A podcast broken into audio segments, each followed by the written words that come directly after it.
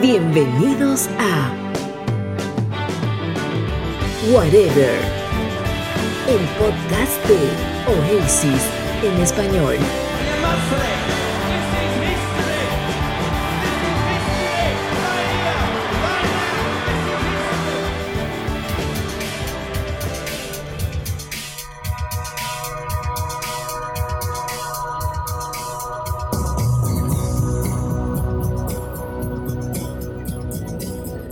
Hey, ¿cómo están? Bienvenidos a una nueva edición de Whatever, el podcast de Oasis en español. Como siempre le doy la bienvenida a Arturo Puescas desde Lima, Perú, para todo el mundo, dándole lo mejor de nosotros y dedicado a una banda que queremos con todo el corazón y el alma. Siempre estoy acompañado de mis grandes amigos Pavel Medina y Omar Gadea. ¿Qué tal Omar? ¿Cómo estás? Hola Arturo, hola Pavel, ¿qué tal? Muy, muy feliz de retomar estos episodios con el podcast, ¿no? Y qué mejor ocasión para hablar de, un nuevo álbum, de un nuevo álbum de Oasis, que es, que es probablemente de, de los episodios que, que más me gusta hacer, ¿no? Hablar de los discos de Oasis en sí es, es eh, siempre muy, muy chévere, muy chévere. ¿Qué tal Pavel? ¿Cómo estás?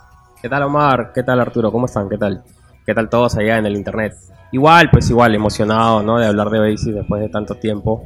Y bueno, creo que nos faltaba hacer este un, un programa dedicado a este disco, ¿no? Que, que como veníamos conversando era, es como un disco pivote, ¿no? Es un disco Sí. pivote, definitivamente es un disco ecléctico, no, no es algo regular, pero bueno, ya empezaremos a hablar un poco de, de nuestros conceptos del álbum, ¿no?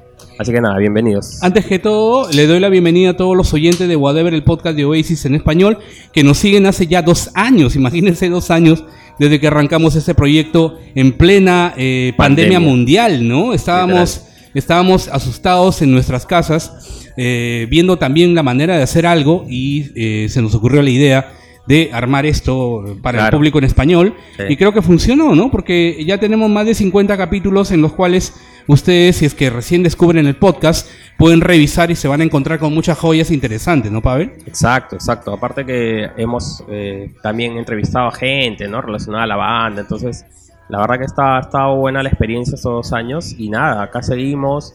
Obviamente ya no con el tiempo que teníamos antes, pero Sí. al menos tratamos de seguir dándole pues a los fans eh, material inédito, cosas de las que podemos hablar, ¿no? Como Abs- absolutamente. Y bueno, el disco del cual estamos hablando es el quinto trabajo de la banda, el quinto trabajo de estudio, en realidad, porque no estamos contando acá de Masterplan, ¿no? Claro, Que claro. lo, lo podríamos sumar como un álbum, pero en realidad si hablamos de discos de estudio, de material nuevo y original, de alguna manera, el Hidden Chemistry, lanzado el primero de julio del 2002, es el quinto trabajo de la banda de los hermanos Gallagher y un, eh, como bien dice Pavel, un punto de quiebre dentro de la historia de la banda, porque si bien Standing on the Shoulder of Giants, un disco lanzado dos años antes, había significado también un, un cambio en, en la formación del grupo y todo, este ya era el disco como más cuajado, o en el cual ya íbamos a ver realmente el potencial de la nueva banda, ¿no, Pavel? Claro, en teoría este es el primer disco del nuevo line-up de Oasis, ¿no? Porque el Standing prácticamente fue un disco de Noel Gallagher con Liam, Totalmente. ¿no?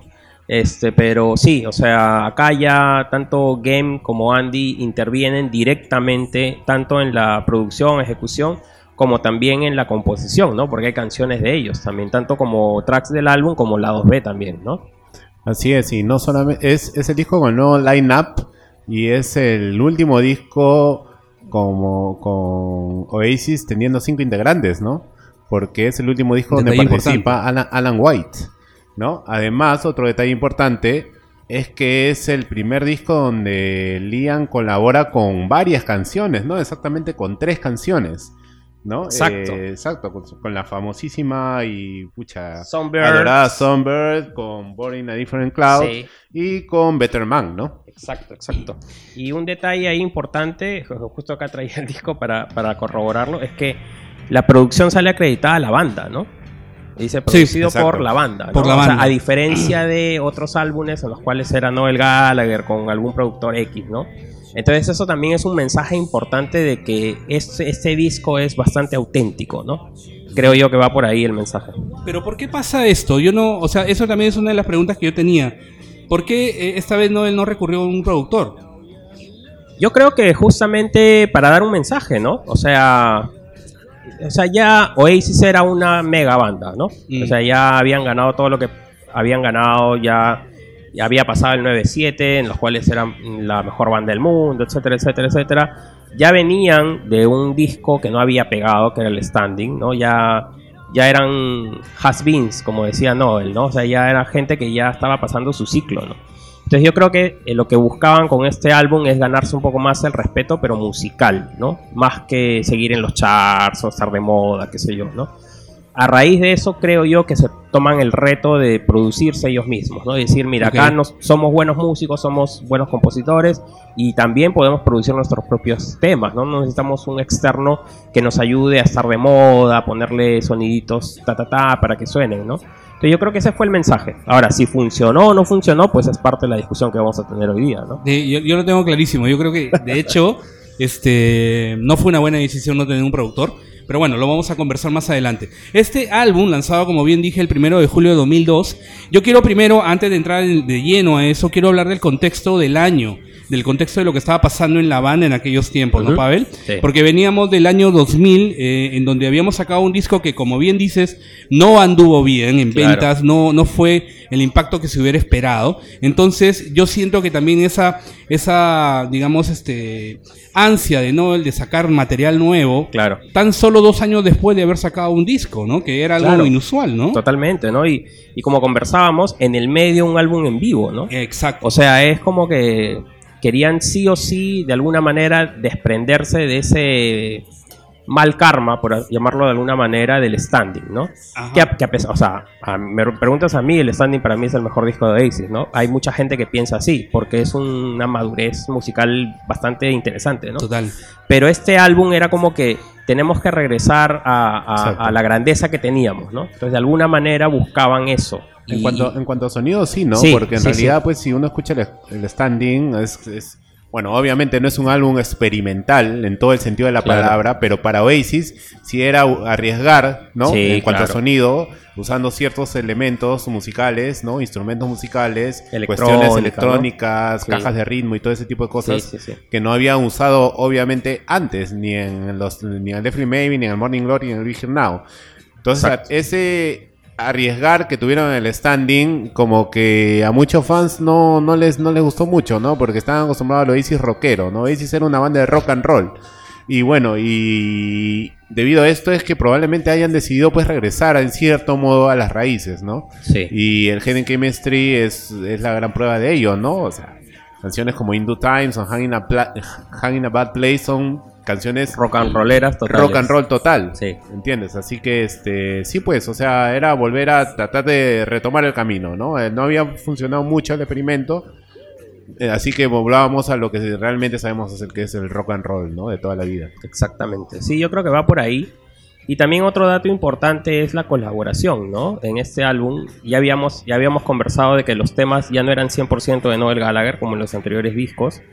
Ya Liam nos había dado algunos avisos de, de querer componer con Little James en el standing, pero acá sí se lanza con tres canciones, ¿no? Tres o sea, canciones, es claro. bastantes. Tres temas es un montón, ¿no? Es importante también Claro. el- cómo cede Noel, ¿no? Claro. El, el lugar de sus canciones para, para el resto de la banda, ¿no? Claro, o sea, prácticamente hay la mitad del disco es de Noel, nada más, ¿no? Y la otra mitad es de otros compositores. Entonces sí es un cambio importante, ¿no? Y creo que va de la mano a, a lo que mencionaba Omar de tema este de querer crecer, de querer ser más músicos, ¿no? Mayor reconocimiento. Y, y pienso yo que Noel estaba un poco eh, guardándose algunas cosas, pensando en que después de este disco ya no iba más Oasis, ¿no? Es lo que yo creo, o sea, honestamente, ¿no? Él no lanzó sus mejores temas y, y- y seguramente después en algún momento lo, lo vamos a analizar mejor, pero creo que él se guardó algunos temas, por eso dio espacio a que, haya, a que hayan más temas de otros Claro. eh, compositores. Y como para, para decir este álbum no va a funcionar, entonces yo ya tengo el pretexto, digámoslo así, genial de que, de que hice, eh, hice espacio a otros compositores y por esa razón no funcionó. Se acaba Oasis, yo tengo mi disco solista número uno, era su plan maestro, ¿no? Es lo que yo creo. Tienes- una teoría bien maquiavélica. Es lo que yo es- creo, Es, probable que no él haya pensado así. Es lo que yo creo hasta que salió esta canción, pues, ¿no? Que estamos escuchando de fondo y, y pegó en esta película El efecto El mariposa. efecto mariposa, Y se volvió pues un hit mundial, ¿no? Y, y también obviamente el tema del mundial, ¿no? Con, con la selección inglesa y todo eso. Que fue eliminada, ¿no? Claro, entonces todo eso llevó a que este álbum eh, sea un éxito, ¿no? O sea, finalmente, gracias a Stop Crying Your Heart Out, eh, que fue una de las canciones que sonó en todo el mundo, diría yo, este álbum se volvió un éxito. Y, y no solo eso, sino también el hecho de que Noel siguió metiendo grandes lado B en los, en los Claro, singles, claro, ¿no? sí. Y, o sea, como tú dices, Pavel, eh, Noel se guardaba canciones tanto para su supuesta carrera Sí. Como para los lado B. Imagínate que no estuvieran las canciones de Andy, de Gem y de Liam.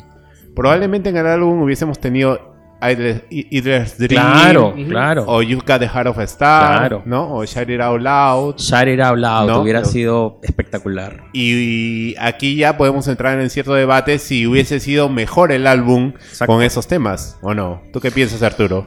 Eh, El eterno debate en los álbumes de Es Oasis, muy ¿no? difícil. muy difícil porque, mira, eh, para mí, yo creo que dentro de los cuatro sencillos que se lanzaron, para mí, yo creo que Zombie es el destacable de los, de los cuatro. Más allá de que Stop Crying Your Heart Out es un hit mundial, Sí. a mí me parece que Zombie es una canción distinta. Claro, Es una canción que puso a Liam en el mapa sí. y que, y que le voló la cabeza a todo el mundo, porque yo, yo realmente me quedé muy sorprendido con lo que había hecho Liam Gallagher con esta canción. Tan sencilla, una canción que de repente se le hubiera podido ocurrir a McCartney eh, durmiendo o comiéndose un sándwich, no, pero, pero Liam la, la- la puso en este disco y no él cedió el espacio para eso. Además, eh, las canciones que, que- que pusieron en el disco también Gen y Andy son buenas. Sí, no, son, no son destacables si quieres, pero, pero son buenas, o sea, dentro de Honey todo. ¿no? Bad Place, por ejemplo, es una canción que funciona muy bien para Oasis, ¿no? Claro. Es como un roll with it, una cosa así, Sí. ¿no? O sea, es, es canción de estadio para que la gente la cante, que se yo la disfrute, o sea, bien, bien Stone, ¿no? bien Exacto, estoniana es ese tema, o sea, es- y sí, pues, o sea, ya es una cuestión de debate, ¿no? O sea, si es que el álbum hubiese sido mejor, si es que Noel seguía siendo The Chief, ¿no? Ajá. el sí. único que ponía canciones ahí. Probablemente, yo creo, eh, opinión, o sea, si hubiese entrado, por ejemplo, temas como Getting Older, ¿no? Y eh, You Got the Heart of a Star, yo creo que el, te- el, el álbum... yo, yo creo que Hubiese- con Shout It Out Loud, o sea, yo hubiera sacado She's Love y hubiera puesto Shout It Out Loud. Totalmente. Si no, él quería tener dos canciones cantadas por él en el álbum, ¿no? Como ya lo había hecho en el standing, que fueron Little by Little y bueno, She's Love. Yo la hubiera sacado She's Love y hubiera puesto Shout It Out Loud Ya, yo hubiese... Yo hubiese y hubiera sido un buen disco. Yo en ese caso hubiese puesto You've Got the Heart of a Star, ¿no? También. Que también. hubiese, que me parece que hubiese sido single de todas maneras. You've ¿Tú crees Heart of a tanto? Star, Sí. Sí. Aguanta, pero nos estamos olvidando de Thank You for the, for the, for the Good Claro, Sí, no, que es no es, de, no es ni de Noel No, ni es de es, de Sí, Andy, sí, ¿no? sí, pero el tema de que se pareciera tanto a Heroes. Claro, sí, claro. entonces, eh, Pero bajo ese contexto no hubiera salido, pues, este. Cigarros Ah, claro. alcohol, o- Sí, pues, O sea, sí. yo creo que eso no, no era determinante. Claro, no, yo no, creo no los detenía, ¿no? No, Tal vez ahora porque son más famosos, no sé. Normal. Pero bueno, creo que podemos hablar de los lados B de repente un poco más adelante, ¿no? Pero en, en el sentido de sacar algún track del álbum, creo que todos concordamos en que She's Love es una canción un poco floja. O sea, es la más floja del sí. Yo no tanto, yo hubiese entre sacado Bederman, otra. Bederman, ¿tú hubieras sacado Bederman? Eh, uh, hubiese sacado a Quick Peep. ya. Bueno, obvio. No, obvio, porque obvio. o sea, a Es- es pesar de una- que, a es pesar de que- sí, claro, a pesar de que es cortita, Sí. bueno, te, te coge minutos del disco que podrías aprovecharlos, ¿no? Para, ¿no? Para otro tema. Y hubiese sacado esa y hubiese sacado eh, Betterman, sí. No, y a mí y- y Betterman hubiese sí me sacado el instrumental de Cage también. Bederman me hace acordar Bueno, mucho- salvo como es un hidden track, ya déjalo, el pues, ¿no? Cage es como Ya, que- pero yo hubiese sacado Quick Pick y y Betterman. ¿No? The She's Love, sí, es una canción menor, eso sí, pero no me parece mala. Es un lado B, sí. Hubiese ido mejor como lado B, sí, pero creo que eh, a Quick Pick es más lado B que She's Love, ¿no? O hubiese ido, no sé, como relleno en un lado B un- o un hidden track, ¿no? Una cosa Claro. así.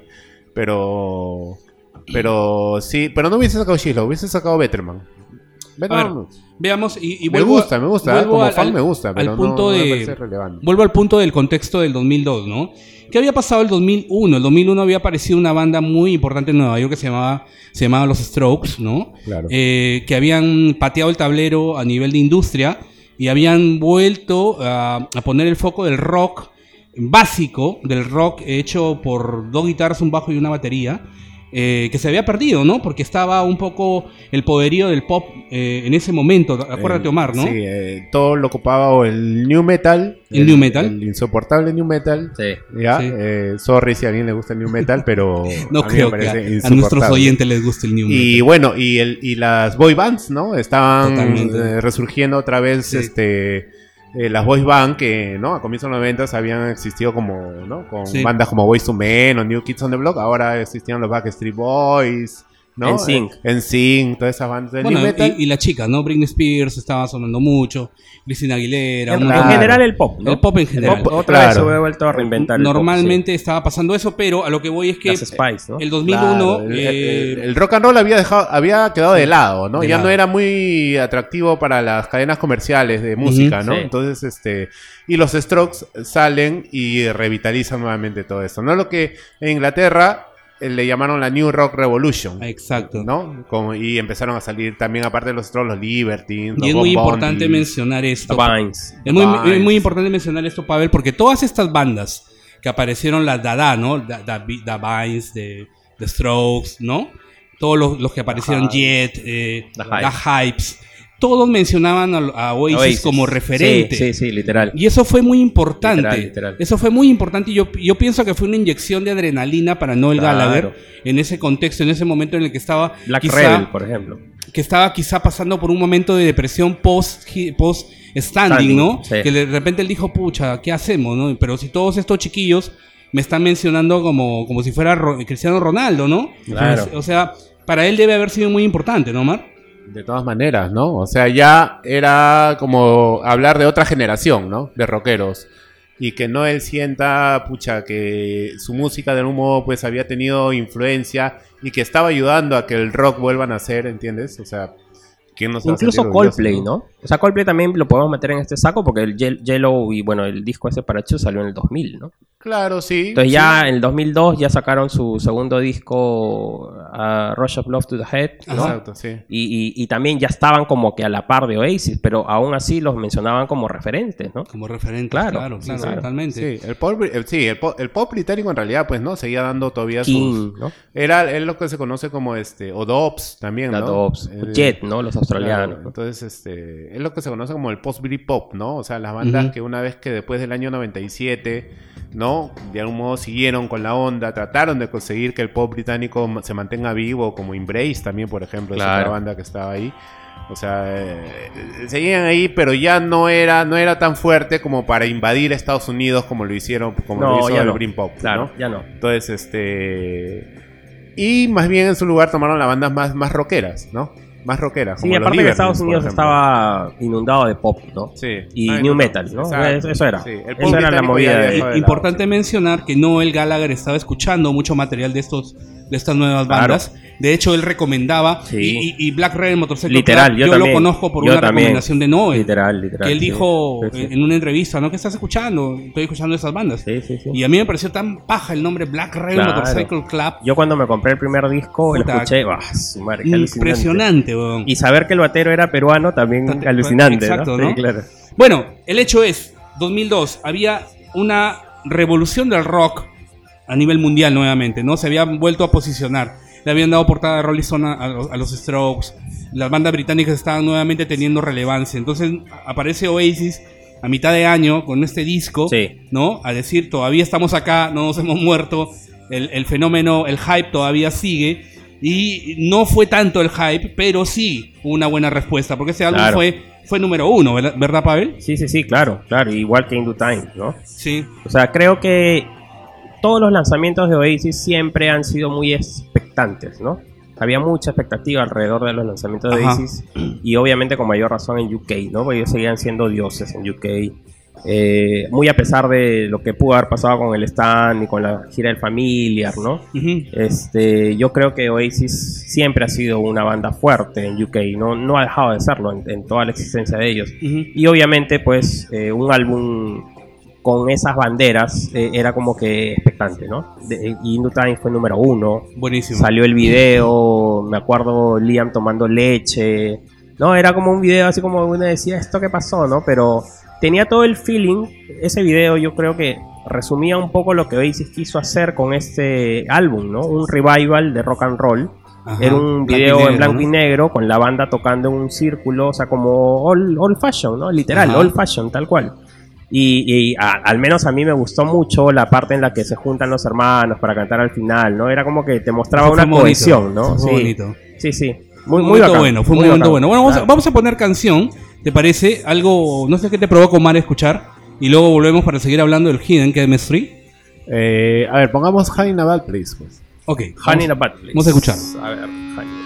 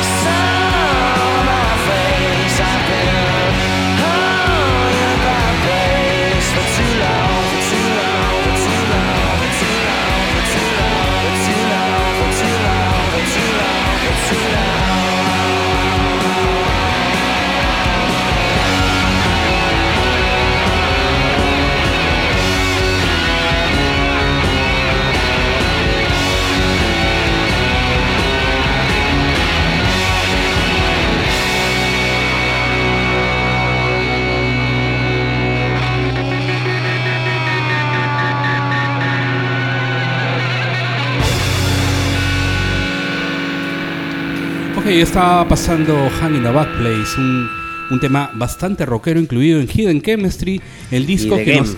Y, de Game eh, especialmente. Un disco del cual estamos hablando hoy en Whatever, el podcast de Oasis en español. Eh, mientras escuchábamos la canción, estábamos hablando un poquito de la crítica que fue bastante dura, ¿no, Omar? Así con, es, el, sí. con el disco, ¿no? Sí, creo que es el disco al que la crítica le ha pegado más, ¿no? Más duro le ha dado, ¿no? Sí, definitivamente no, no hubo, no, no hubo buenos, este, buenos reviews, como se dice, de parte de, de la crítica americana, sobre todo, ¿no? La crítica este, inglesa sí lo, la trató más o menos, ¿no? Pero, este, porque la NMI, por ejemplo, le puso 8 puntos sobre 10, ¿no? Y bueno, pero... Pitchfork, eh, por ejemplo, ¿qué le puso? Le puso 1.2 sobre 10 al Claro, álbum. o sea, Ya, bueno, lo- la eso, gente, ¿no? sí, bueno, son bien exquisitas esa gente de, de Pitchfork, ¿no? Más, más artis, ¿no? Más snob, le gustan las cosas un poquito más, más intelectuales. a Radiohead le ponen 10 seguramente.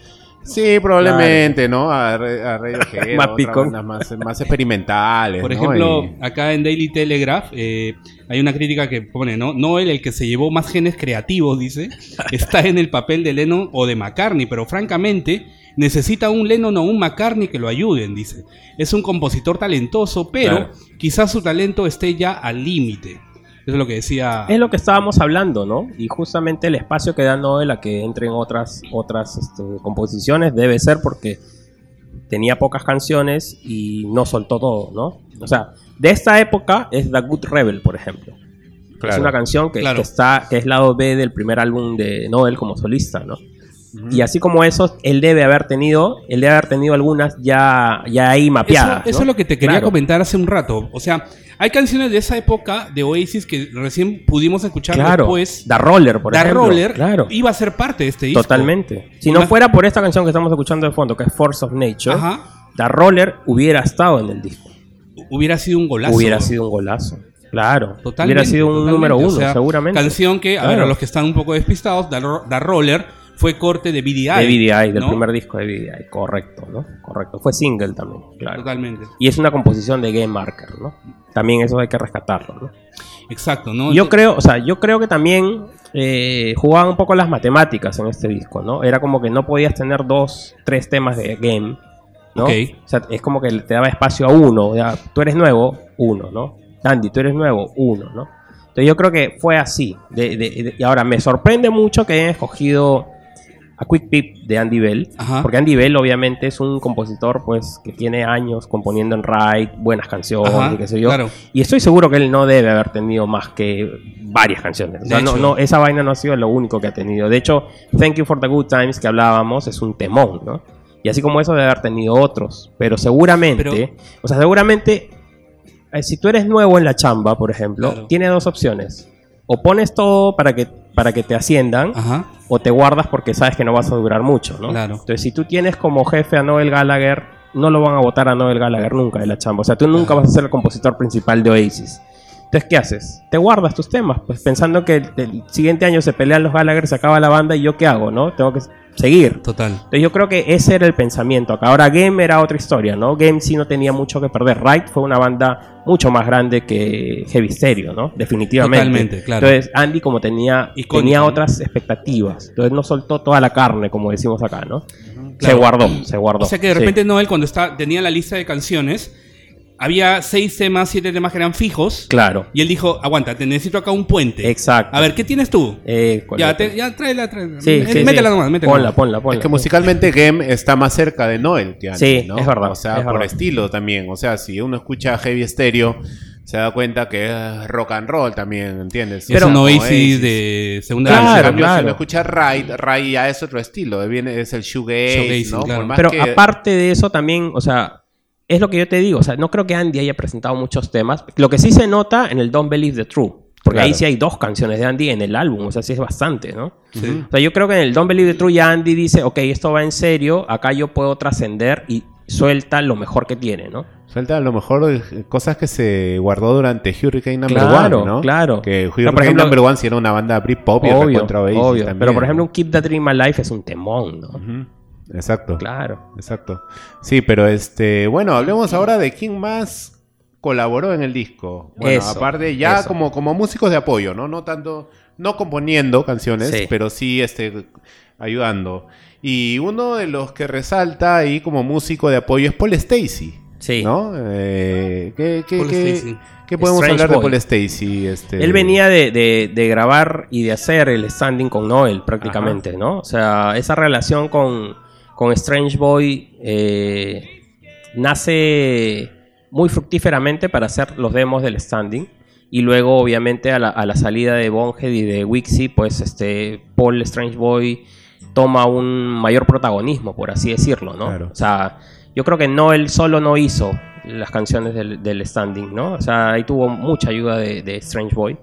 Y, y no solamente en la composición, también en la ejecución, ¿no? Muchas de las solos de guitarra, qué sé yo, fueron hechos por este pata, ¿no? Y acá obviamente no fue la excepción. O sea, él era... No, él siempre se ha referido a él como su ingeniero, ¿no? Siempre Claro. decía, ¿no? Mi ingeniero, mi ingeniero, mi ingeniero. Ujú. Y él, él es el que de repente Noel traía un esbozo de algo y él es el que le daba la forma, ¿no? Exacto. Paul Stacy toca el, toca más que nada las teclas, ¿no? Teclado, toca el sí, mel- teclado. toca melotron, órgano Estoy revisando acá. Él, él ha sido piano. parte de Lemon 3, de, de Black Crow, dice acá. ¿Él ha sido parte de, la- de, de- de ellos o es otro músico? Eh, Paul, es- Paul Stacy. Paul Stacy Paul no, Stacy él ha sido, debe haber sido un músico de apoyo, tal vez. ¿no? Puede ser, ¿no? Ajá, Sí, sí, sí, sí. O sea, Paul Stacy, eh, digámoslo así, ha sido un músico bastante prolífico de apoyo. Porque él ha, ha tocado hasta en un álbum de Madonna. Ok, ha grabado, ¿no? O sea, él sí, sí, el pata es muy recorrido en ese tema, ¿no? Claro, y quienes han seguido la carrera solista de Noel saben que es el hermano de Jeremy Stacy, el baterista de, Exactamente. de, de Noel Gallagher. De, De las primeras de la épocas, primera ¿no? época de Sí. Noel solista, ¿no? De hecho, en el Chasing Yesterday, si ustedes abren el vinilo, está la foto de los dos hermanos gemelos, ¿no? Exacto, sí. Claro, sí. claro. Ajá. Sí. Otro, otro colaborador es nuestro queridísimo Mike Rowe, ¿no? Mike Rowe eh, Es sigue- justo lo que yo te preguntaba, ¿no? Exacto, sí, sí, sí. Mike Rowe toca ahí.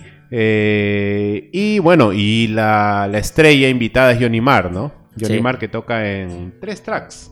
No, mete guitarra, no el- eh, perdón, este Johnny Marr ahí toca en Problem in the Mind, Temón. en Born in a Different Cloud y en Better Man también mete, eh, mete guitarras ahí Johnny Marr. No, Johnny Marr que en esa época, bueno, estaba, no tenía grupo, estaba básicamente apoyando a ciertos grupos, a los Pet Shop Boys, ¿no? Y que probablemente esta colaboración con, con Oasis le ayuda a formar una nueva banda, ¿no? Porque en el 2003 sale, eh, sale un disco de él con su banda que incluía a Zack Starkey, ¿no? Él recluta a Zack Starkey y al bajista de Kula Shake para formar Johnny Marr and the Healers, ¿no? Y saca un álbum en el 2003, Ok. ¿no? Entonces, Él, la- él también. en- Y ojo, él también está en el demo de Songbird, ¿no? El que tú Sí. comentábamos Sí, más sí, temprano, sí. Arturo. ¿Y él no, no, no mete guitarras también en The Cage o no? Creería que no. O sea, No. The Cage como que no hay unos créditos Sí. porque Ok. es un track oculto del álbum. Pero creería que no, porque es muy simple la canción. Pero ¿no? sí hace coros en Border de Different Cloud. Claro, ¿no? claro. es la voz sí, de él haciendo sí, coros ahí sí. al día, ¿no? Sí, sí, sí. Importante, importante esas Claro, colaboraciones. y la orquesta, disco, ¿no? bueno, y la orquesta de cuerdas de Londres que es hace la, la sección de Stop cuerdas Crying de Your Stop Heart Crying ¿no? Que es que es muy muy muy muy bacán, muy Impresionante, emotivo, ¿no? So- Impresionante. sobre esta canción, no sé si ustedes han visto el, el documental que sale con el disco, ¿no? El EPK que sale Claro, con claro, las claro. entrevistas, que sé yo. Game habla de que Noel estaba un día en el estudio y trajo Stop Crying Your Heart Out y, la toca así como estamos escuchando el demo, acústica, ¿no?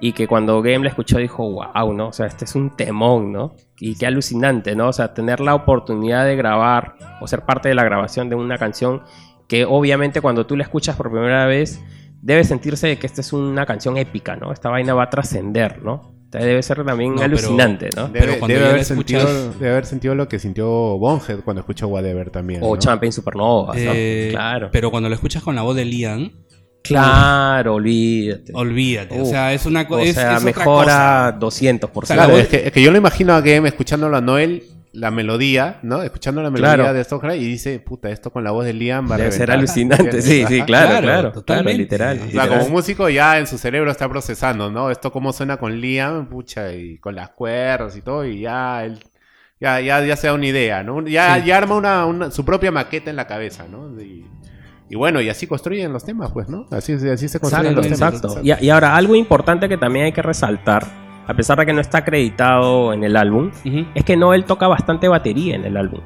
Ahora, no, no necesariamente sus tracks eh, trascendieron o no trascendieron, pero sí en los reviews de las grabaciones se menciona de que habían dos kits de batería en el estudio, ¿no? Uno para Noel y uno para Alan White. Noel le hacía, digamos, le decía a Alan, Alan, toca esto, toca lo otro, ¿no? Y, y a la vez tocaban, ¿no? Entonces, eso también demuestra un poco, eh, digámoslo así, de que Alan estaba un poco alejado de esta nueva formación, ¿no? Y obviamente Mm. todos saben de que después de la gira de este álbum, Alan se va de la banda, ¿no? Entonces es como que yo creo que dentro de todas las cosas que se hablaron de la salida de Alan, y hasta ahora no sabemos un motivo específico, ¿no? Todos argumentan de que fue que él fue el que liqueó el álbum, porque el álbum salió un mes antes, ¿no? Con otra versión, otra mezcla, ¿no? Que, que obviamente eso lo vamos a mencionar Eso, después. eso es, eso es muy duro, ¿ah? Sí, claro, claro. Entonces, todos dicen que él fue, pero yo creo que va un poco más allá de eso. ¿ah? Yo creo que Alan ya se sentía un poco cansado, ¿no? O sea, imagínate, él, él no ha sido fundador de Oasis, a él lo trajeron, Mm. se integra a un grupo, eh, se hace pata de, de algunos integrantes del grupo, y esos integrantes del grupo se van del grupo. Entonces, como te quedas solo.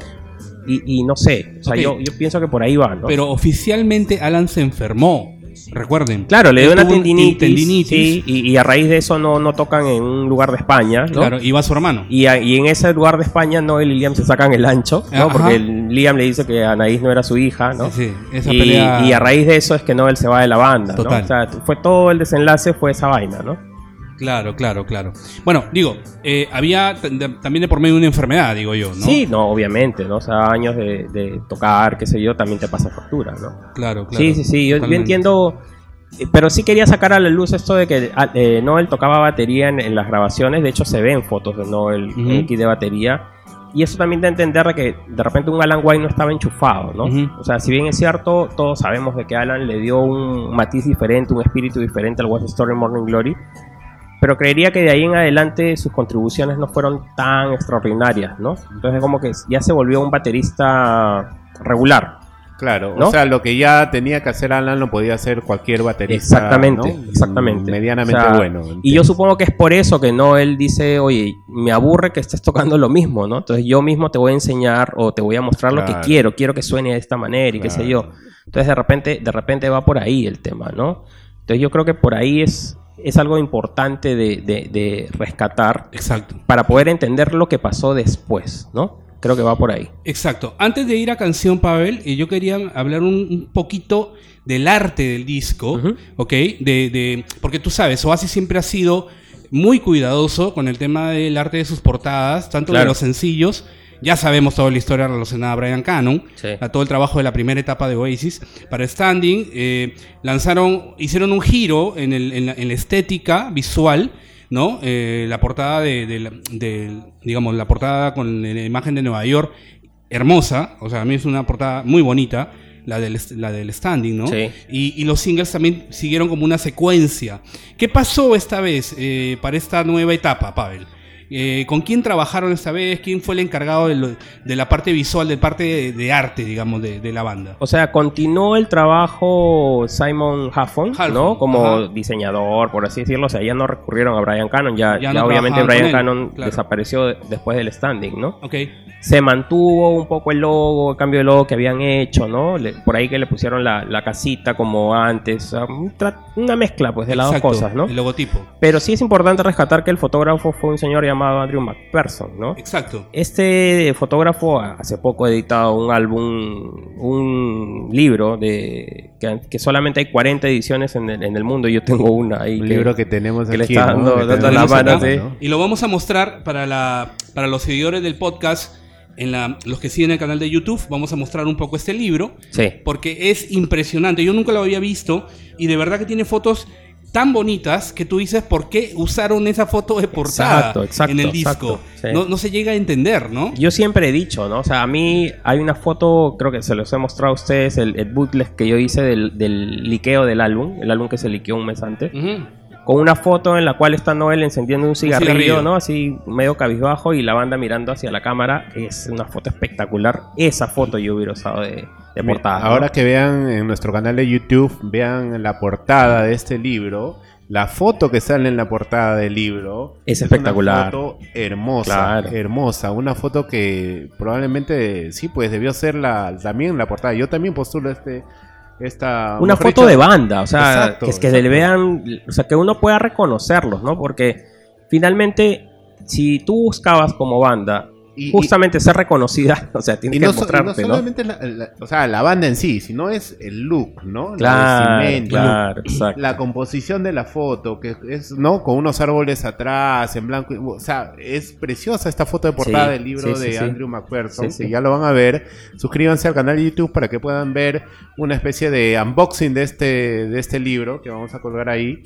Y, y se van y, y probablemente nos den la razón, ¿ah? No sé, no sé si a, a nuestros seguidores les gustará la portada del Gen Chemistry. A mí en particular no me gusta. A mí tampoco, no me gusta No, mucho. creo que pudo ser muchísimo mejor, muchísimo, mejor. muchísimo, muchísimo De mejor. lejos. ¿No? Pero bueno, ya está, ¿no? Ya, ya eligieron esa foto, es la foto que va a quedar para siempre como portada del Heaven Chemistry. Eh, bueno, no sé si en alguna revisión a lo mejor se animan a hacer una nueva portada, porque a veces, Ojalá. porque a veces sucede eso, ¿no? Con algunos, Ojalá. algunos grupos han, han redefinido su portada. Ojalá, porque en realidad sí hay buenas, buenas cosas, ¿no? Sí. Para, para, para reeditar, ¿no? Y, y creo que podemos hablar de eso después de una siguiente canción, pero sí, hay un montón de demos, de mezclas diferentes y qué sé yo, ¿no? Así que, Exacto. nada, si quieren, yo les contaba que el álbum se liqueó, ¿no? O sea, se filtró un mes antes. Sí. Y hubieron dos tracks que salieron con una mezcla diferente de la versión final. Es más, el orden era diferente, ¿no? Primero estaba Little by Little, una- un mix diferente. Y en, el- en la posición en la que estaba ahora Little by Little estaba Stop Crying Your Heart Out. Ok. Era Little by Little, Somewhere, Stop Crying Your Heart Out. La posición del álbum es al revés, ¿no? Stop Crying, Somewhere, Little by Little. Ese fue un cambio. Y el otro cambio fue Better Man, una versión con una mezcla diferente que el piano sonaba más fuerte, ¿no? De hecho, acaba muy, muy, muy bacán, acaba esa, esa versión. Y esa es la que quiero poner, ¿no? Eh, vamos Dale. a escuchar esta, esta mezcla diferente de Better Man. A ver qué les parece a ustedes.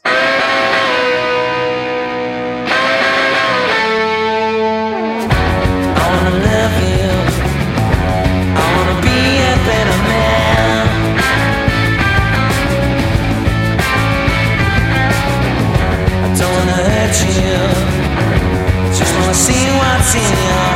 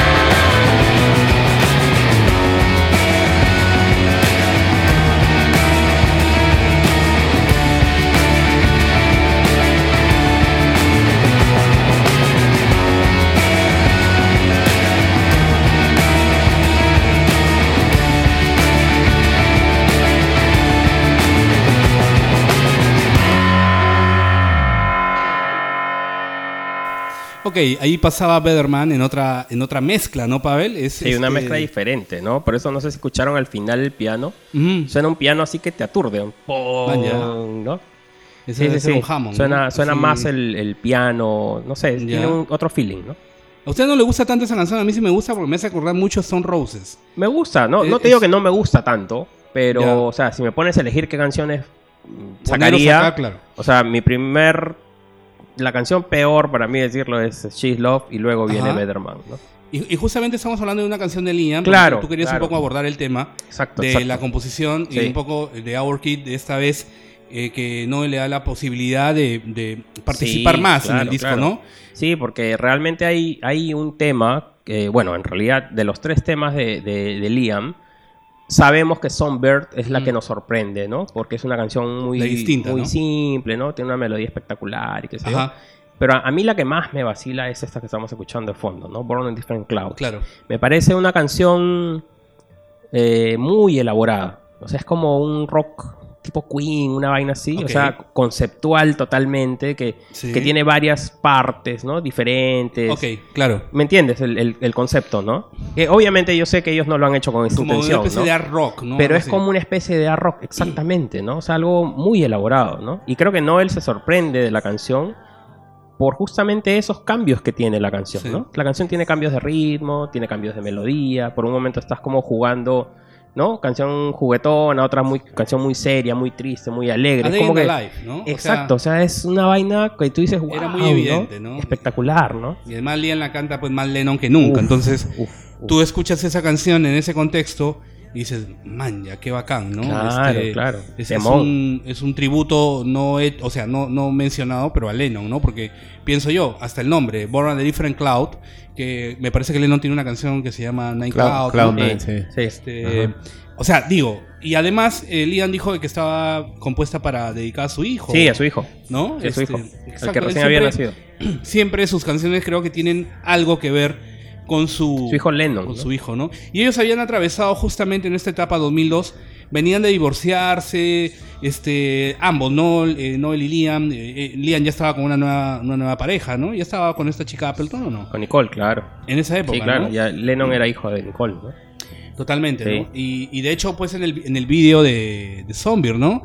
Se ve pues a Liam y a ella, ella aparece, hacen como un pequeño cameo Claro. en, el, en el video, este, y, y una cosa curiosa que los fans muy acérrimos saben es que en ese video aparece Liam con dentadura nueva, ¿no? Sí. Porque este había tenido una pelea muy, Claro, muy claro. grotesca O sea, en Alemania, creo, ¿no? En un de bar. hecho, recordemos que Songbird es el último single, ¿no? claro, Sale en febrero del 2020, 2003, ¿no? Ajá. Eh, ya la, la banda había estado de gira, promocionando obviamente el, el Hidden Chemistry, y, y- y hemos hablado que en una de estas eh, sesiones de España, me parece, eh, no tocan y se van a un bar a, a tomar y se sacan el ancho Liam, ¿no? El qué sé yo. ¿no? Y- y- todas esas cosas que pasan era algo común.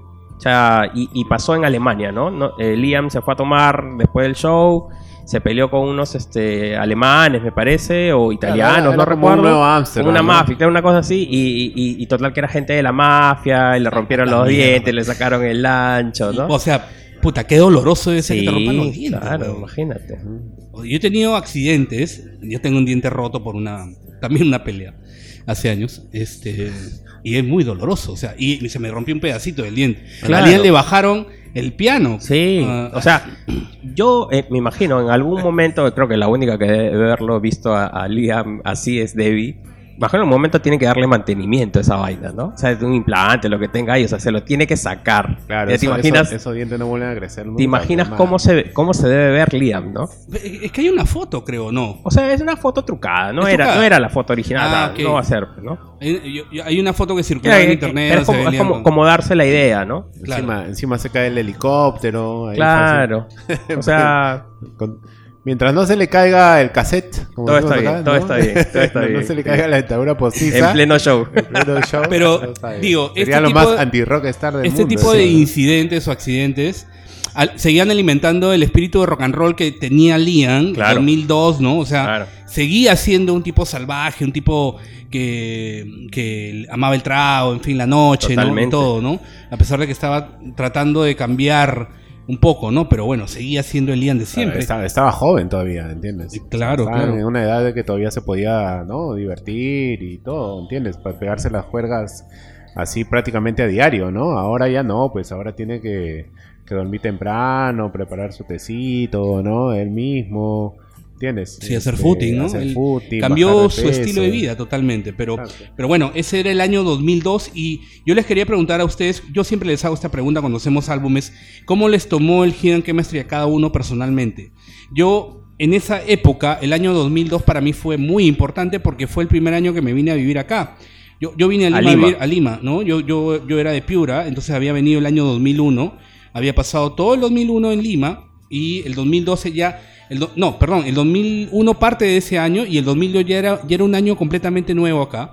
Y este, recién estaba manchándote a ti, ¿te Claro, recuerdas, no? claro, claro. Yo recuerdo que voy a tu casa y me y, y te compro un, un Hindu Times, ¿te Claro, acuerdas? claro. Un single, ¿no? Sí, sí. Y en aquella época, evidentemente, yo ya estaba instalado acá. eh, lo que se escuchaba era W9, que es una radio para los que están fuera de, de Perú. W9 es la única radio de rock la en radio Lima. rock. La, la radio rock en Lima. Es la única que sigue pasando rock acá.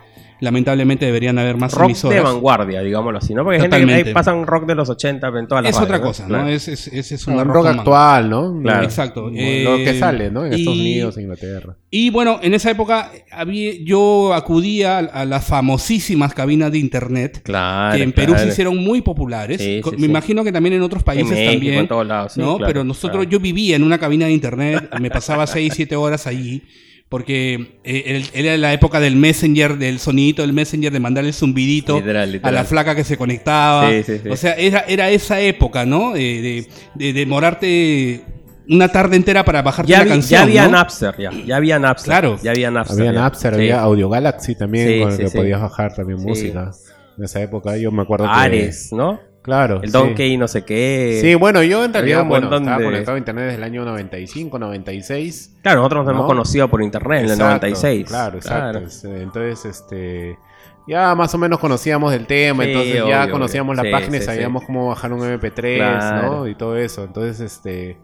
eh, y por eso es que también se liqueaban, ¿no? Los Totalmente, discos claro. más fácilmente. Se podía ¿no? subir por. FTP. Yo me acuerdo, yo descargaba esta vaina por FTP. Claro, exacto. Y, y llegaba pues en cuestión de, de minutos a otra parte del mundo, ¿entiendes?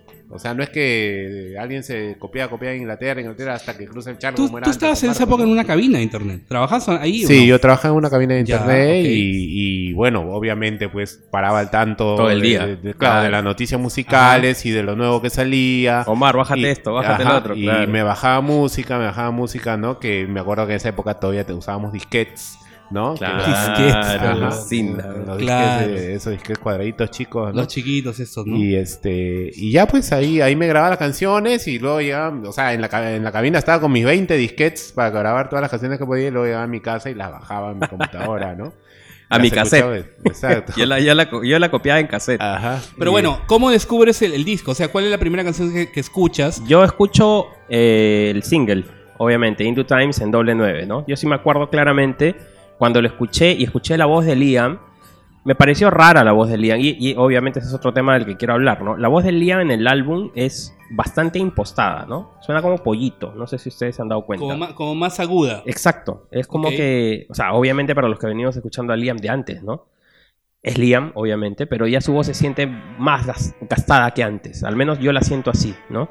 Y entonces cuando yo escuché dije, no puede ser Liam, ¿no? Parecía como un imitador de No Liam, puede haber ¿no? sido procesado un poco la, la voz. Probablemente, ¿no? De repente ya estaba un poco más desafinado, ¿no? La voz Probablemente. más gastada también. Más gastada, yo diría, es mucho efecto, ¿no? Probablemente un poquito de distorsión, Ok. el reverb, ¿no?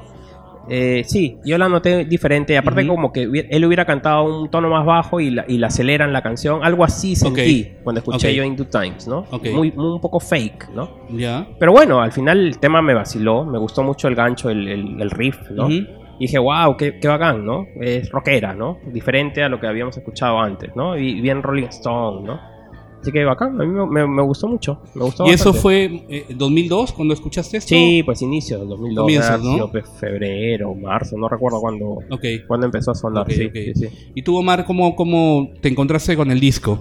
También, bueno, con The, Un- The Hindu Times, que me pareció pues una, una gran canción, ¿no? Cuando lo escuché también en doble nueve, o sea, me, me encantó, me, me emocionó y me hizo, o sea, yo me acuerdo, claro, que me sentí como que revitalizado, ¿no? Porque yo dije, pucha, después del standing, que había sido una especie de shock para todos los que éramos super fans de la primera época de Oasis, ¿no? Volver al rock and roll y con una gran canción como The, In- The Into Times, o sea, fue muy esperanzador, ¿no? O sea, pucha, dije, ya, se van a sacar un discazo, ¿no? Claro. Entonces, este. Y luego ya, bueno, vino el disco, todo, ¿no? Y eh, lo escuché y. Me acuerdo que me pegué mucho a, a Force of Nature, de esa canción. Man, ya. ¿No? Ah, me, me, me pegué bastante a Force of Nature, no sé por qué me, me, gustaba bastante. Creo que la letra, no sé, me parecía bastante. Bastante loca la letra, ¿no? O sea, era como que este. Era como que Noel hablándole a Meg o una cosa así, ¿no? Entonces, a Meg Matthews, ¿no? Sí, una sí, cosa sí. así. Y este. Después del divorcio. Claro, exacto. Entonces, este. Ahora, Force of Nature era una canción antigua, ¿no? Venía Sí. de las sesiones del standing. Sí, yo me acuerdo que algo Claro. leí por esa época. Claro. Que incluso que yo pe- empecé a pensar eso por algo que leí, ¿no? Que, Sí. esa, que esa canción más o menos. No sé si el mismo, ¿no? Él Aparte que dijo- tenía el feeling, ¿no? El, el Claro. loop, todo. Era, era una canción del standing, literalmente, ¿no? Y es algo justamente de lo que conversábamos, Arturo, ¿no? Que este Ah. álbum se siente como un copy-paste de diferentes cosas, no, no un todo. Ajá. Es lo que veníamos hablando, ¿no? O sea, Exacto. estas son canciones de tal sesión, estas son de otra sesión, estas son de acá. Como un son de- Frankenstein. Yo, yo una siento que era así. así, o sea, tratando, pero, o sea, en el buen sentido de la palabra, ¿no? O sea, no, no un mamarracho. No, no, claro. ¿Me entiendes? O sea, Claro. era, era un Frankenstein, pero tratando de decir, esto es lo mejor que tenemos en este Mm. momento, manjas. Ujú. Una cosa así. Yo, yo sigo pensando, dentro de mi ranking de álbumes de Oasis, y lamentablemente Hidden Chemistry para mí es el menos favorito de los de todos. Para mí, personalmente. ¿Ok? Y, y siento, ser. y siento que es por eso. Porque siento que sí le faltó un productor. Yo siento que sí faltó una cabeza. haga el link. Que haga- exacto, ¿no? Que, pueda tener. Ya, a ver, chicos, ¿cuántas canciones tienen? 30 canciones, ok. Vamos a ver, déjame pensarlo, ¿no? Yo creo que este es mi concepto de álbum, ¿no? Y, si hubieran. a- a- si hubieran pegado a eso. Yo siento que este, este disco ha sido como construido en base a necesidades de Noel Gallagher y luego eh, cubierto, cu- cubierto los huecos con canciones no tan brillantes, digamos. Sí, ¿no? y, y, bueno, también lo que hablábamos, ¿no? De, de ya los indicios del divorcio, ¿no? O sea, Claro. de seis canciones de Noel, que solo, que solo cante tres Liam y tres las cante Noel, es como que ya te da a entender de que hay ahí algo que no está funcionando bien, ¿no? O sea, eso yo te atracaba, pues, en, y, y de hecho lo vimos en el standing, en los lados B, ¿no?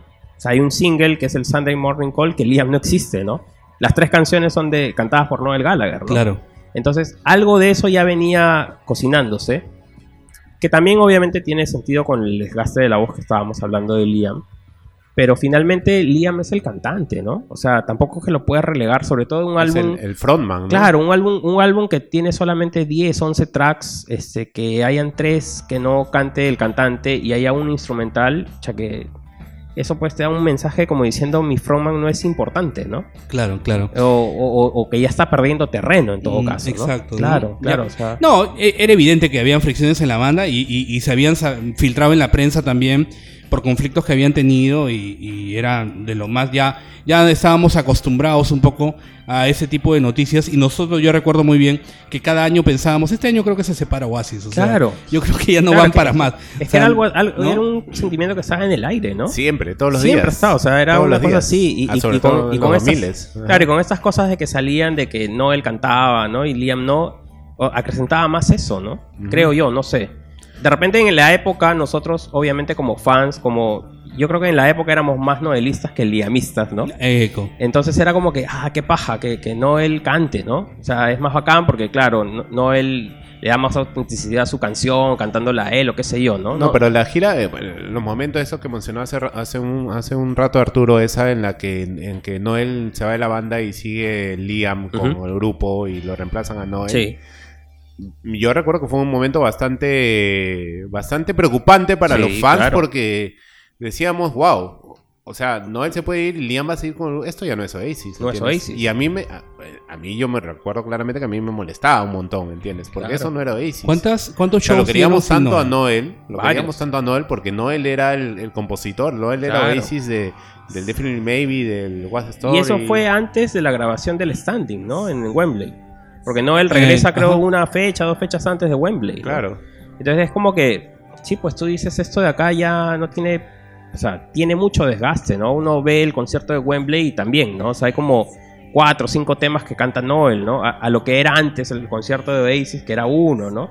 Claro. O dos, ¿no? Yo creo que en los 2000 fue pura atención para los fans porque Totalmente. sabíamos que en, en cualquier 2000, momento 2001, ¿no? Sí, en cualquier momento se iba a acabar este la Sí. banda, Sí, sí. ¿no? Y bueno, y, este que álbum llegó, ¿no? lo refleja, ¿no? Este álbum se nota la atención, el tracklist, la, la forma de cantar, ¿no? Todas esas cosas reflejan que hay- no hay una unión de banda, a pesar de que ellos quieren disfrazarlo produciendo su propia música, ¿no? Apareciendo como eh, coescritores, lo que sea, ¿no? Claro. Yo creo que no, no existía eso. Y, y- y nuevamente, mi teoría de que Noel se guardaba cosas crece más a raíz de eso, ¿no? Pensando de que este va a ser el último álbum de Oasis, se acaba la banda y yo empiezo mi carrera solista, ¿no? Sí, sí, claro.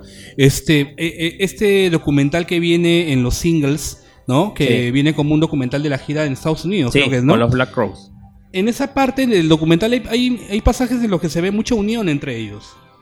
¿No? Una parte Claro, claro. clásica y que los fans adoramos es cuando Liam y Noel están sentados Escuchando, escuchando, el los, demo los de- demos de, del eh, Heren los- Chemistry. Los demos. Claro, y, claro. y- y ponen este, el demo de, de Hindu Times. Hindu Times. Y, y Liam besa a Noel, ¿no? Claro. O sea, emocionándose Sí, por, sí, sí, sí. por la canción. O sea, Claro. y nosotros veíamos eso y decíamos, puta, qué de puta madre, ¿no? O sea, qué bacán que todavía haya esa fraternidad, ¿no? Este, eh, tan, tan natural en Our Kid, ¿no? Él, él- Liam es un tipo que explota, o sea, puede estar contigo bien una tarde y de pronto le entra el demonio y... Es que todavía larga, estaba ¿no? con el tema de las drogas también, ¿no? También, Eso también, ¿no? pues obviamente influye mucho en la, Bueno, es que en la Liam, conducta, Liam- ¿no? Liam es un tipo sin poses, o sea, Liam es muy natural. Total. ¿entiendes? Eh, O sea, es mm, él no él no mide, o sea, si se enoja no, lo- no va a me- no va a medir su enojo. Ujú. Si se alegra no lo va a medir tampoco, ¿entiendes? O sea, simplemente hace lo que le sale, ¿entiendes? Y lo que cuenta y lo que hace, todo, o sea, es, es propio de él, o sea, no, no, no hay nada que, no es un tipo eh, alienado, si se puede decir, ¿no? Nada, nada lo influye así fácilmente, ¿no? Salvo probablemente John Lennon, en, en su, en su Claro. forma de cantar y en su forma de, ¿no? De, de, de vestir o algo así, o en el look, pero nada más, ¿entiendes? De ahí es totalmente natural. Liam es. eh, cuando lo hemos odiado a Liam, o sea, también lo hemos amado a la vez, ¿entiendes? O sea, porque nos encanta, pues, esas actitudes. Nos Total. encanta cuando escupió en los MTV, nos encanta cuando. Obvio. ¿No? Cuando este se, se pelea y todo ese tipo de cosas. Nos o hemos sea, hecho fans de él por ser el rebelde que es también, ¿no? Claro. Claro. Y O sea, no, es, no es un rebelde, como te digo, pues, este, por pura pose. Es realmente como. Por eso se le llama el último gran rock, eh, El rockstar. rockstar de, de Inglaterra, ¿entiendes? O sea, Totalmente. Bueno, chicos, este, este disco tuvo cuatro ah, eh, sencillos, Sí. ¿no? De los cuales me gustaría un poco abordar cada uno. Yo pienso que este, este es un disco que tuvo los sencillos perfectos. Pienso yo, porque fueron. Los cuatro fueron muy potentes. fueron, lo, lo- fueron escogidos perfectamente. Total. Totalmente. Y de hecho, yo creo que son las cuatro mejores canciones del disco. O sea, pienso yo. Sí, claro. Eh, no, no sé. Sí. Eh, creo que por ahí va. Pero, a ver, arrancaron con Hindu Times, que nos sorprendió a todos, que tenía. que Hay una canción muy parecida de los Stereophonics, este Pavel. Sí. Sí. Inside Fit, ¿no? Sí, Que- claro, el riff. El riff es Sí, ese, sí, ¿no? Sí, literal, O literal. sea, y no él, y listo. O y sea, Kelly Jones dijo, o sea, yo me he copiado de Noel N veces, que él se copie una de mí. Al ¿no? contrario, qué orgulloso, ¿no? Estoy. Totalmente. Se fija en mí. Sí. Hindu Times, este, tremendo, tremendo single, un video también, como ya hemos conversado, blanco y negro, la banda en vivo y Número el, uno eh, también. eh, número uno y el momento icónico de ver a Liam y a Noel en un mismo micrófono, Claro. que fue tan icónico que lo usaron como dentro, eh, pusieron la foto del momento dentro de la galleta del CD, ¿te acuerdas? Sí, claro, ¿No? claro. Eh, era para nosotros como, wow, qué, Sí, qué sí, monstruo ver a los dos hermanos cantando, en un mismo juntos, micrófono, ¿no? sí, sí. Y, y bueno, esta canción nace del riff, ¿no? Claro. O sea, y esta historia la cuenta Game, ¿no? Eh, Noel hacía ese riff en las pruebas de sonido. O sea, obviamente me imagino que toda la gira del, del standing, ¿no? Y, y, Lee- y Game siempre le decía, no, él no, ¿y eso qué es? ¿Y eso qué es? ¿no? Y él decía, bueno, una canción que tengo ahí que estoy trabajando. Que de los estereofónicos. Y, y, y hacía el riff, y hacía el riff, hacía el riff, y, y, y- y Game fue el que, él, digámoslo así, lo impulsó a Noel a continuar con la canción, ¿no? Porque creo que la tenían como un instrumental. Ah, un instrumental dando vueltas, dando vueltas como instrumental, ¿no? Como usualmente pasa, pues, ¿no? Y hemos visto que las bandas, este, hemos visto el Get Back de los Beatles, si se dan cuenta Total. que con un pequeño riff nace una canción, algo así, ¿no? Pero bueno, no él un, un tipo más este, cerrado y me imagino que la trabajó solo, ¿no? Pero sí tiene mucho que ver Game con esa canción, ¿no? Es como que él, él descubrió el riff y le dijo, no, él haz- hazte algo con esto, una vaina así, ¿no? Exacto. Sí. Para, para mí, para mí, In Due Times es prima de Hanging a Bad Place. Tienen el mismo feeling. Claro, tiene el mismo rock and roll. Claro, el mismo Sí, feeling. sí. Es- Sí, sí. es- es- son como, es como canciones primas hermanas, digamos, ¿no? Y el título sale, y obviamente esta historia la conocen los fans, de un polo, ¿no? De Sí. un t-shirt, ¿no? Ajá. No sé cómo le dicen en su país. Lo mismo que el título Polo, del álbum también, ¿no? campera, ¿no? Chemistry también creo que me parece que sale así, algo así de... Una camiseta que vieron en un. Sí, Sí, sí, sí. No Sí, sí, sí, sí. Sí, que decía la sociedad de Hidden Chemistry. Sí, los sí, sí. Hidden Chemistry. de Claro, claro. Society of Hidden Chemistry, algo así, ¿no? Entonces ahí parece que Noel en Ibiza vio eso, le gustó y lo tomó y lo puso, le puso álbum, le puso el título al álbum. Sí, sí, sí, sí. Bueno, el siguiente corte fue Stop Crying Your Head Out. Espera, hablemos de Dime, dime. Claro, lados B. el contenido de este- los- Ah, ok, Ajá. Claro, o sea, hay no que recordar de no que a, me partir, pegues, no a partir del standing baja la cantidad de lados B, ¿no? Antes Claro, eran claro, tres claro. lados B más el single, Por ahora una- eran dos. No por ¿no? capricho de la banda, sino Sí. por una disposición Una normativa. legal, una Sí, normativa exactamente. de la industria, ¿no? Exacto, porque le- musical o sea, la gente que tiene poca inspiración le tienen que dar espacio también para que arranque, ¿no? Obviamente. Sí. Porque ahora es solamente el single, ¿no? Ahora ya ni siquiera al Sí, lado ahora B, te ¿no? lanzan una canción Sí. y en streaming, a veces ni en físico te claro, claro, literal, literal. Bueno, en esa época salió una normativa que ya no eran cuatro lados B, sino... No, perdón, que ya no eran tres lados B, sino eran dos lados B, ¿no? Más el single, ¿no? Claro, Entonces acá más. los lados B se redujeron y fue justo lo que estábamos escuchando, que es Just Getting Older, que era una canción que ya conocíamos, se había filtrado en los demos del standing, ¿no? Y eh, obviamente era una, una grabación actualizada de esa canción. Y la otra, esta genialidad que estamos escuchando, ¿no? I Just Dream, que es como Como que- yo como lloré con esa canción cuando la escuché la primera vez porque compré el single, te lo compré a ti, me fui Sí. a mi casa y no, no la manchaba, no la conocía. Y cuando escucho esto, wow. In- Sí. Increíble, sensacional, ¿no? Hermosa. Hermosa, hermosa. ¿no? Un pianito, la voz de Noel y a echarse a llorar, ¿no? Sí, muy fuerte, muy fuerte, muy, muy bonito. Y eso, y eso de que hay un error, ¿no? En la canción. Si se dan cuenta, escuchen acá.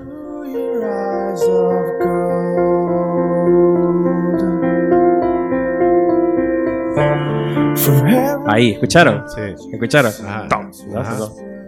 Sí, pero bueno, igual es un lado B, la canción escucha espectacular. No él la hizo en sus shows solistas, ¿no? A todos nos dejó atónitos cuando él la canta Claro. con su guitarra eléctrica.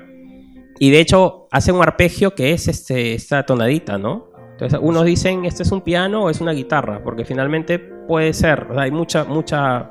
Escucha las canciones de YouTube, hay muchas partes que parecen piano, pero son la guitarra de Oh, Liege, Es ¿no? una lira, ¿no? Entonces es como que, ¿qué es, no? Bueno, nunca lo vamos a saber, obviamente, pero no él la hizo con su guitarra, la hizo con su guitarra y le salió espectacular. Para los fans, pues era como que, wow, ¿no? Este es un temón, un temón. Un temonazo. De hecho, eh, eh, otra cosa importante que hay que mencionar, que en este disco, además de que salía el single como CD o vinil, también salía como video single, ¿no? O sea, venía como un DVD. Como un DVD, DVD, ¿verdad? Sí, sí, sí, y eso sí. era también novedoso, porque era una época en la que estábamos eh, entrando a nuevos formatos Sí, a, a nivel claro. ¿No? Y teníamos un material eh, donde venía el videoclip, me parece. Estábamos a portas del Facebook y YouTube y, Total. to- y todas esas eh, No plataformas. YouTube, claro, de hecho. pues, digo, estábamos a portas, porque eso creo que empezó 2003, 2004. Estábamos a, portas de, esta, de este boom multimedia. Ajá. que ya las bandas grandes empezaban a sacar estos formatos que incluía contenido multimedia, ¿no? Ya habíamos visto en, los singles del standing, en Who Love, por ejemplo, el single sale con el video incluido ahí, ¿no? En Handset, del CD. Entonces, cosas de esas ya existían. Y Oasis lo que hace es sacar el single eh, común y corriente. Eh, y el DVD que viene con, obviamente, eh, los demos de la Eso. canción, que era espectacular, Ajá. y el fragmento del tour este con los Black Crows, ¿no? Ten, ten Minutes of Noise and Confusion. se Claro, el- exactamente. ¿No? Que viene, que deriva del nombre de 10 Years of Noise of Confusion, ¿no? Que es la este- gira del 2001, pues, por los 10 años de Oasis, ¿no? Total. Bueno, y te sacaba más platita, ¿no? Porque tenías que comprar Tenías que comprar las dos cosas. las dos pues, cosas. Tenías que comprar el corte, el, el disco de audio y estos Sí. Eh, videos, ¿no? Que Exacto. muchos lo tenemos. Yo tengo, Pero, creo que tengo todos. Pero, de verdad valía la pena porque el documental, Sí, como tú dijiste, es muy claro, emotivo. O sea, totalmente. es, es muy bonito el documental. Sí, a mí me encanta. totalmente. Dura, creo que cuando 15 minutos. 10 no minutos. mucho, 10 minutos, ¿no? Sí, y, sí, sí, son cortes chiquititos. y este. Sí, sí. Pero es muy bonito el documental. A mí me encanta, me emociona. Cada vez que lo veo. Es porque por lo que decían, ¿no? Por el hecho de que hay mucha confraternidad, ¿no? Ahí Sí. en la banda. Hay una parte donde están leyendo cartas de fans, que es muy divertida, ¿no? Qué buena, que, sí, sí. que al final dice Love Bonkers, ¿no? Sí, sí, sí, porque le dice, es una carta game que le dice que te pareces a Paul McCartney, que no sé qué cosa, eres mi miembro favorito, Sí, con amor, Bonhead. Puta, no. Y bueno, y otra cosa por resaltar antes de pasar al siguiente single es que eh, el que aparece como baterista en esa gira es el hermano de Alan White, Steve White, Ajá. ¿No? Y eso obviamente refuerza mi teoría de que Alan estaba desenchufado, ¿no? Ok. Puede haber tenido sus motivos, ¿no? En ese, en ese caso, el motivo era que él se estaba divorciando y tenía una restricción de salida de, de UK, ¿no? O de Sí. Europa, ¿no? Bien rara esa gira Sí. con los Black Crows, ¿no? Sí, entonces este, sale su hermano, ¿no? Claro, o La- sea, eh, La Brotherly Love Tour. Claro, Exactamente, pero- porque los Black Crows también están conformados por hermanos. hermanos, Exacto, claro. Exacto. Hermanos, de hecho. Pero me parecía como raro. O sea, es no que sé, yo creo que fue un intento del management para consolidar a Oasis también. en ¿no? Estados Unidos. Claro, o sea, porque los Black Crowes es una banda, no es tan popular, pero es una banda al menos que sí suena en Estados Unidos y tiene su peso, pues, ¿no? O sea, ya tiene sus en años, ese ¿no? momento sí. Es pues, consolidada, ¿no? Ajá. Y Oasis era nada, entonces era como que un revival, ¿no? Una cosa así.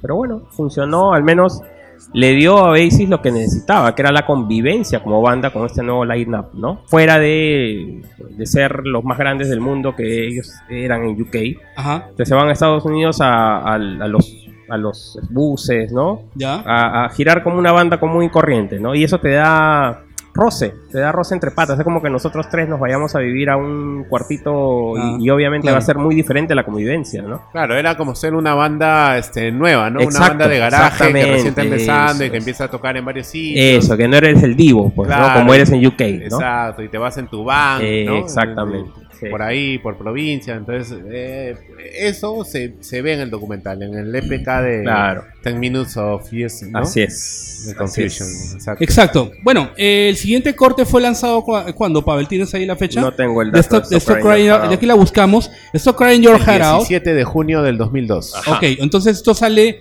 un, unas semanas antes 15 de que salga el disco. el disco, ¿no? sí, Eh, sí. Y sale este temón, pues, esta Temón, tremenda balada. Crying Your Heart Out, eh, es un- himno, ¿no? Es un himno. Total. Himno y no solamente por, por el disco, ¿no? O sea, es el tema de la Eurocopa, ¿no? De Inglaterra.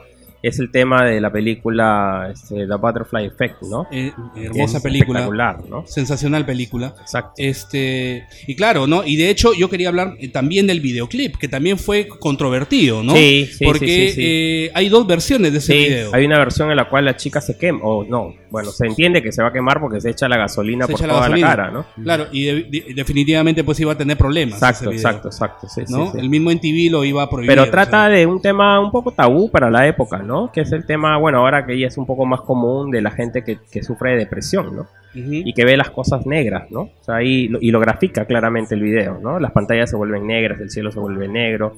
Y, y como que tú no encuentras una, una razón para continuar, ¿no? Y de eso trata el video, básicamente, y la canción Claro. obviamente trata también de eso, ¿no? De que te dejes de Yo- lamentar yo- y qué sé yo. Yo ¿no? recuerdo mucho que yo estaba en la cabina y habían estrenado el video y me lo vi en la página web oficial de Oasis, Sí. pero como la cabina tenía una velocidad, o sea, paupérrima, veía 20 segundos y se paraba y era desesperante, weón. No, yo me acuerdo que eso, ese video lo estrenó el canal de la revista Q, en esa época que, era, que tenía un cable en UK y alguien la, lo capturó y lo, y lo subió para descargar. Yo me lo descargué y lo vi de esa, de esa, de esa, de esa filtrada. No, ya, no, yo, yo, Sí. yo te hablo de la primera vez que yo quise verlo. Dije, "Va, voy a ponerlo.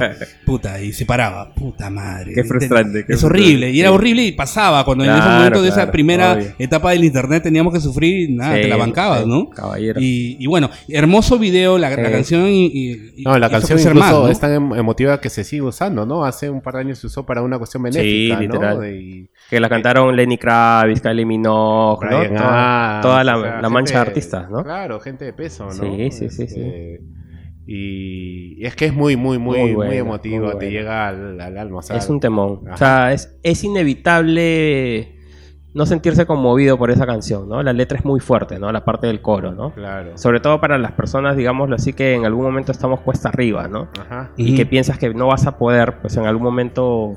Ya sí, sí vas a poder, ¿no? Tienes que aguantar nada más, ¿no? Como Claro. dice la canción, hold on, ¿no? Tienes que aguantar. Bien, y este single tiene dos lados B también, ¿no? Thank You for the Good Times, compuesta Un por temón de Andy, Andy Bell. Bell. Temón. ¿no? Hermosa temón, canción. temón. Hermosa Que canción. la escuchamos con, hace ratito, Con sí. hermosa letra también. ¿no? Bien bacán, sí. Y la impresionante Shout It Out Loud, ¿no? Que, wow, es, es de lo mejor. Es una onda, para mí esa canción es una onda más de la influencia que tiene Paul Weller en Noel Gallagher. Y Neil Young, creo yo. Y Neil Young también, claro, ¿no? O sea, es una mezcla de los dos. Tiene esa vaina. Sí sí sí, sí sí Buena, muy buena, muy buena. A mí, uh, particularmente Shout It Out Loud es una de mis canciones favoritas, no solamente de Oasis, ¿eh? en general de todos los tiempos. ¿eh?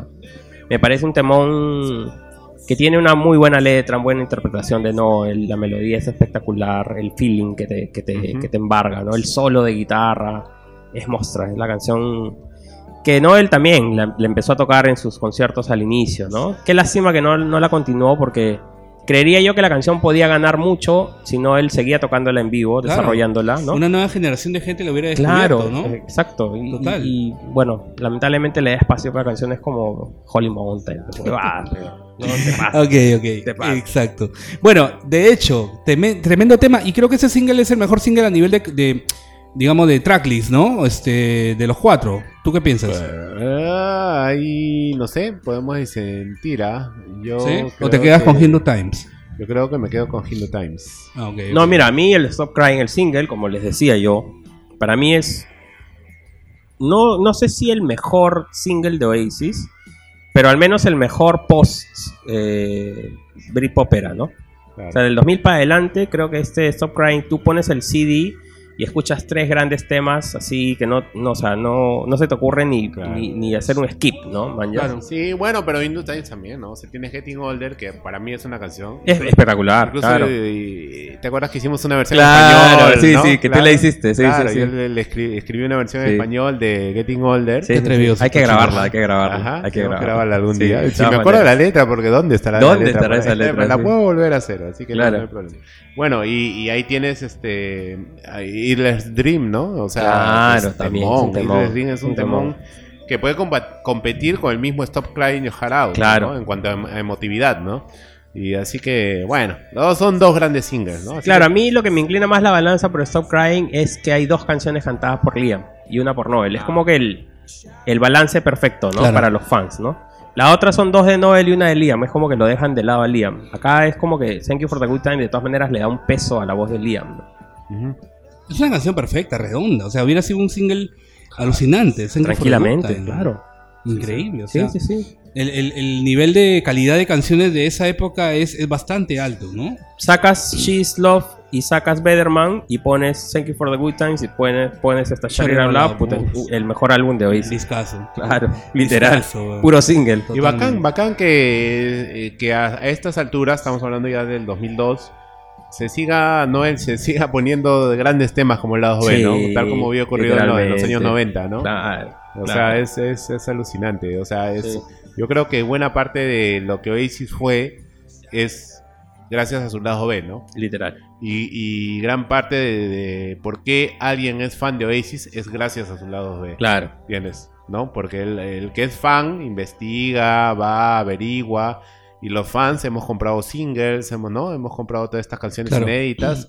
Y, y, y, y, y la banda ha ayudado pues también tocándolas en vivo, ¿no? Sí. O sea, no guardándoselas Sí, sí, solamente como un track ahí en un disco, sino que las ha tocado en vivo muchos lado B porque saben que eran grandes temas, ¿no? Claro, y creo que hasta acá nomás, ¿no? Porque después del Stop Crying Your Heart Out, los siguientes singles que salieron ya no tenían lados B significativos, por así decirlo, ¿no? Eh, O sea, claro, en co- cuanto- completos me refiero, ¿no? Porque O sea- claro, obviamente en el, en el Songbird viene You Got the Heart of a Star, Ajá. que es lo que estamos escuchando ahorita. Sí es un temón, pero hay, hay, hay dos, dos cosas, ¿no? O sea, ya el siguiente es un track en vivo que ya habíamos escuchado antes. Entonces, como que mm, se pierde un poco la magia, ¿no? Aparte que You Got Your Heart of a Star ya había salido en la edición japonesa del álbum, ¿no? Es Ajá. como que ya, ya se había escuchado la canción. Pero No después, era sorpresa. ver, después de Stop Crying viene el single Little by Little. Little by Sí, Little. Little by Little. Que es, es lo que se denomina dos cara A, ¿no? Porque Sí. era doble cara A. Y She Is porque- Love. Y She is Love, ¿no? O sea, los dos funcionaban como single, digamos, para. Nunca para entendí Noel, ese concepto. Yo tampoco. ¿Entiendes? Era un capricho de Noel, nada más. Nunca Claro, entendí Porque eso, claro, a estas alturas ya la gente le había dicho que She's Love era una basura, ¿no? O sea, porque está Mm. en el disco y él terco, terco, terco, terco, terco y quiso sacarla como single. Y había pues, dicho ¿no? que se le había compuesto Meg o Para los haters, ¿no? Dijo, ¿No? ya yo la saco como single. Claro, eh, a ver. Igual la vas a comprar, ¿no? Era un doble cara A porque She's Love está en el álbum también, ¿no? Claro. O sea, Little by Little y, la, y She's Love están. Sí, pues ¿no? es un capricho de Noel. Pues. Sí, pues era, fue un capricho de Noel, Literal. Lo, lo cual, digamos, fue, fue duro porque esperábamos una canción nueva, ¿no? Mm. En lugar de, de She's Love. Por eso te digo, o sea, del, del Stop Crying Your Heart Out para adelante era ya... Y no, y no solamente no nos dieron una canción nueva, porque el siguiente lado B era, My un- Generation. Claro, era, un cover. Era un cover que habían grabado en la sesión de radio de Maida Bailey del 2000 Exacto. para promoción del standing y ya, ya lo conocíamos, ¿me entiendes? Claro, claro. Entonces, Claro, no, en e- Claro, con no, este no había nada nuevo. Claro, con este single no había na- prácticamente nada nuevo, ¿no? Entonces, este, bueno, de ahí viene Sonberg, Sí. que se editó el 3 de febrero del 2002. Sí, eh, pero hay que mencionar que Little by Little tuvo video, que era un video editado de la presentación de ellos en Finsbury Park, ¿no? Ese fue el video en vivo, pero también tuvo un video en el Ajá. que actúa este actor conocido, ¿cómo se llama? El de Trainspotting. El, Sí, el tuvo que hace- video. el que hace, el, claro, el de... el de que hace Betby. Sale Liam Claro. con su vaina. Oh, blanca. es cierto, claro. que no él sale tocando en una calle, ¿no? Que- claro, ya me acordé, ya me Y acordé. el, No, y el lo actor va creciendo, pues de De chiquito a grande. Monty. Ya me acordé. No, no, Ay, lo se había me dio el olvidado. nombre del actor. Este, ah, ahorita no me acuerdo. Eh, Sí, que- el de claro, el que hace Begbie, claro. Sí, sí. No, ya me acordé. Y su sale, serie, con, sa- sale con un saco blanco. Claro, bacán, ¿no? claro. Claro, tuvo un buen video. Robert, Robert Carlyle. Él, él, Eh. Tuvo un buen video. Claro, tuvo un buen video. Sí, sí, sí. Claro, claro. Ahí- hasta ahí estaban invirtiendo dinero, ¿no? Porque yo también esperaba que de repente le, le hubieran hecho video de Cheese Love. ¿O no lo hicieron? No. Bueno, hay un video que se filtró, eh, digamos, animado, Claro. que una chica se despierta, ¿no? En su cama y empiezan las animaciones de mariposas, Ajá, ajá. cositas. Sí. Y va un poco con el arte, pero del, del arte de Zombie, ¿no? De, de She's Love, ¿no? Pero va más o menos por ahí el concepto, ¿no? Eh, un poco de acartonados, los oasis y qué sé yo. Sí, no, ¿y qué le Pero vas no a- pasó nada. Claro, que le vas a hacer un videoclip de una canción tan simple, ¿entiendes? Tan Tan, tan sencilla, o sea, no, no tiene sentido, ¿entiendes? No, no, no, para Y nada. que no, que era una canción. No, pero o sea, digamos, también Zombie era una canción simple. O sea, lo que pasa es que Cheese No, Love no le gustaba a la gente. No Claro. tenía, ¿no? No, pero no, la, no. la No melodía. tenía calidad. Yo, para yo me, yo me voy a la melodía de Somber, es muchísimo mejor que la de She's Love. Obviamente, Sí, de claro, lejos, de lejos. Aparte que es raro que en un álbum de Oasis hayan dos canciones tan parecidas en la producción, ¿no? Mm, Acústicas, con teclado, es la misma vaina. O sea, tú pones en una balanza Zombie y She's Love y, o sea, de lejos Zombie pues se lo lleva de encuentro a She's Love, ¿no? Estaba pisado, ¿no? Y, es- y lo más probable, claro, lo más probable es que Noel, nuevamente digo el tema del capricho, lo hace porque sabe que el siguiente single va a ser Zombie, ¿no? Y es como para decirle a su hermano, oye, mi canción también es single, ¿no? Una cosa así. Una cagada, ¿no? ah, puede ser, puede Una ser. pe- pensemos en eso. Pero el cierre del disco a nivel de singles fue con Zombie, ¿no? Esa canción de dos minutos exactos que, este, que nos sorprendió de Liam Gallagher, ¿no? Ah. Con, con un video muy sencillo también, donde él simplemente llega a un parque, parque muy conocido creo en Londres, donde él se sienta y toca la guitarra y canta la canción. Nos sorprende de muchas maneras porque era la primera vez que veíamos a Liam tocando una Tocando guitarra, guitarra, ¿no? sí, literal. En un video oficial, Sí, sí, sí, tal cual, tal cual. ¿no? El parque era High Park. Sí, High Park. Y cuando sale con sus perros, por ahí se le ve a Nicole también, ¿no? Una belleza de video. Bien bonito ese Beatle, video. total. Sí. la la- el, el look de Liam in- impecable. Con la Hummingbird. Sale con la- su Hummingbird, Con la hermosa la Hummingbird. con la que Noel le rompe la Hummingbird. Eh, claro. Y a raíz de eso se acaba. y era una ¿no? guitarra que le había regalado su mujer. Claro, exacto. ¿No? Sí. Eh, tremendo corte. Eh, yo me acuerdo mucho de una presentación de Top of the Pops donde él toca el tema. Liam sale con unos lentes así medios amarillos y, y toca una versión en vivo muy, muy buena. Claro, eh, claro. de, de Zombie. Y, y me gusta, creo, un poco más, un cachito más la versión del demo. Es lo que hablábamos más sí, temprano. es ¿no? diferente la versión del demo, Sí, ¿no? sí, de hecho, sí. es un poco más este Beatle. Si quieren, vamos con la versión del demo. Dale, pongámosla, Y por de ahí, favor. este. Y ya, y ya venimos con el cierre, ¿no? Sí, con el claro, cierre del disco. ya, dale. Eh, esto es Whatever, el podcast de Oasis en español.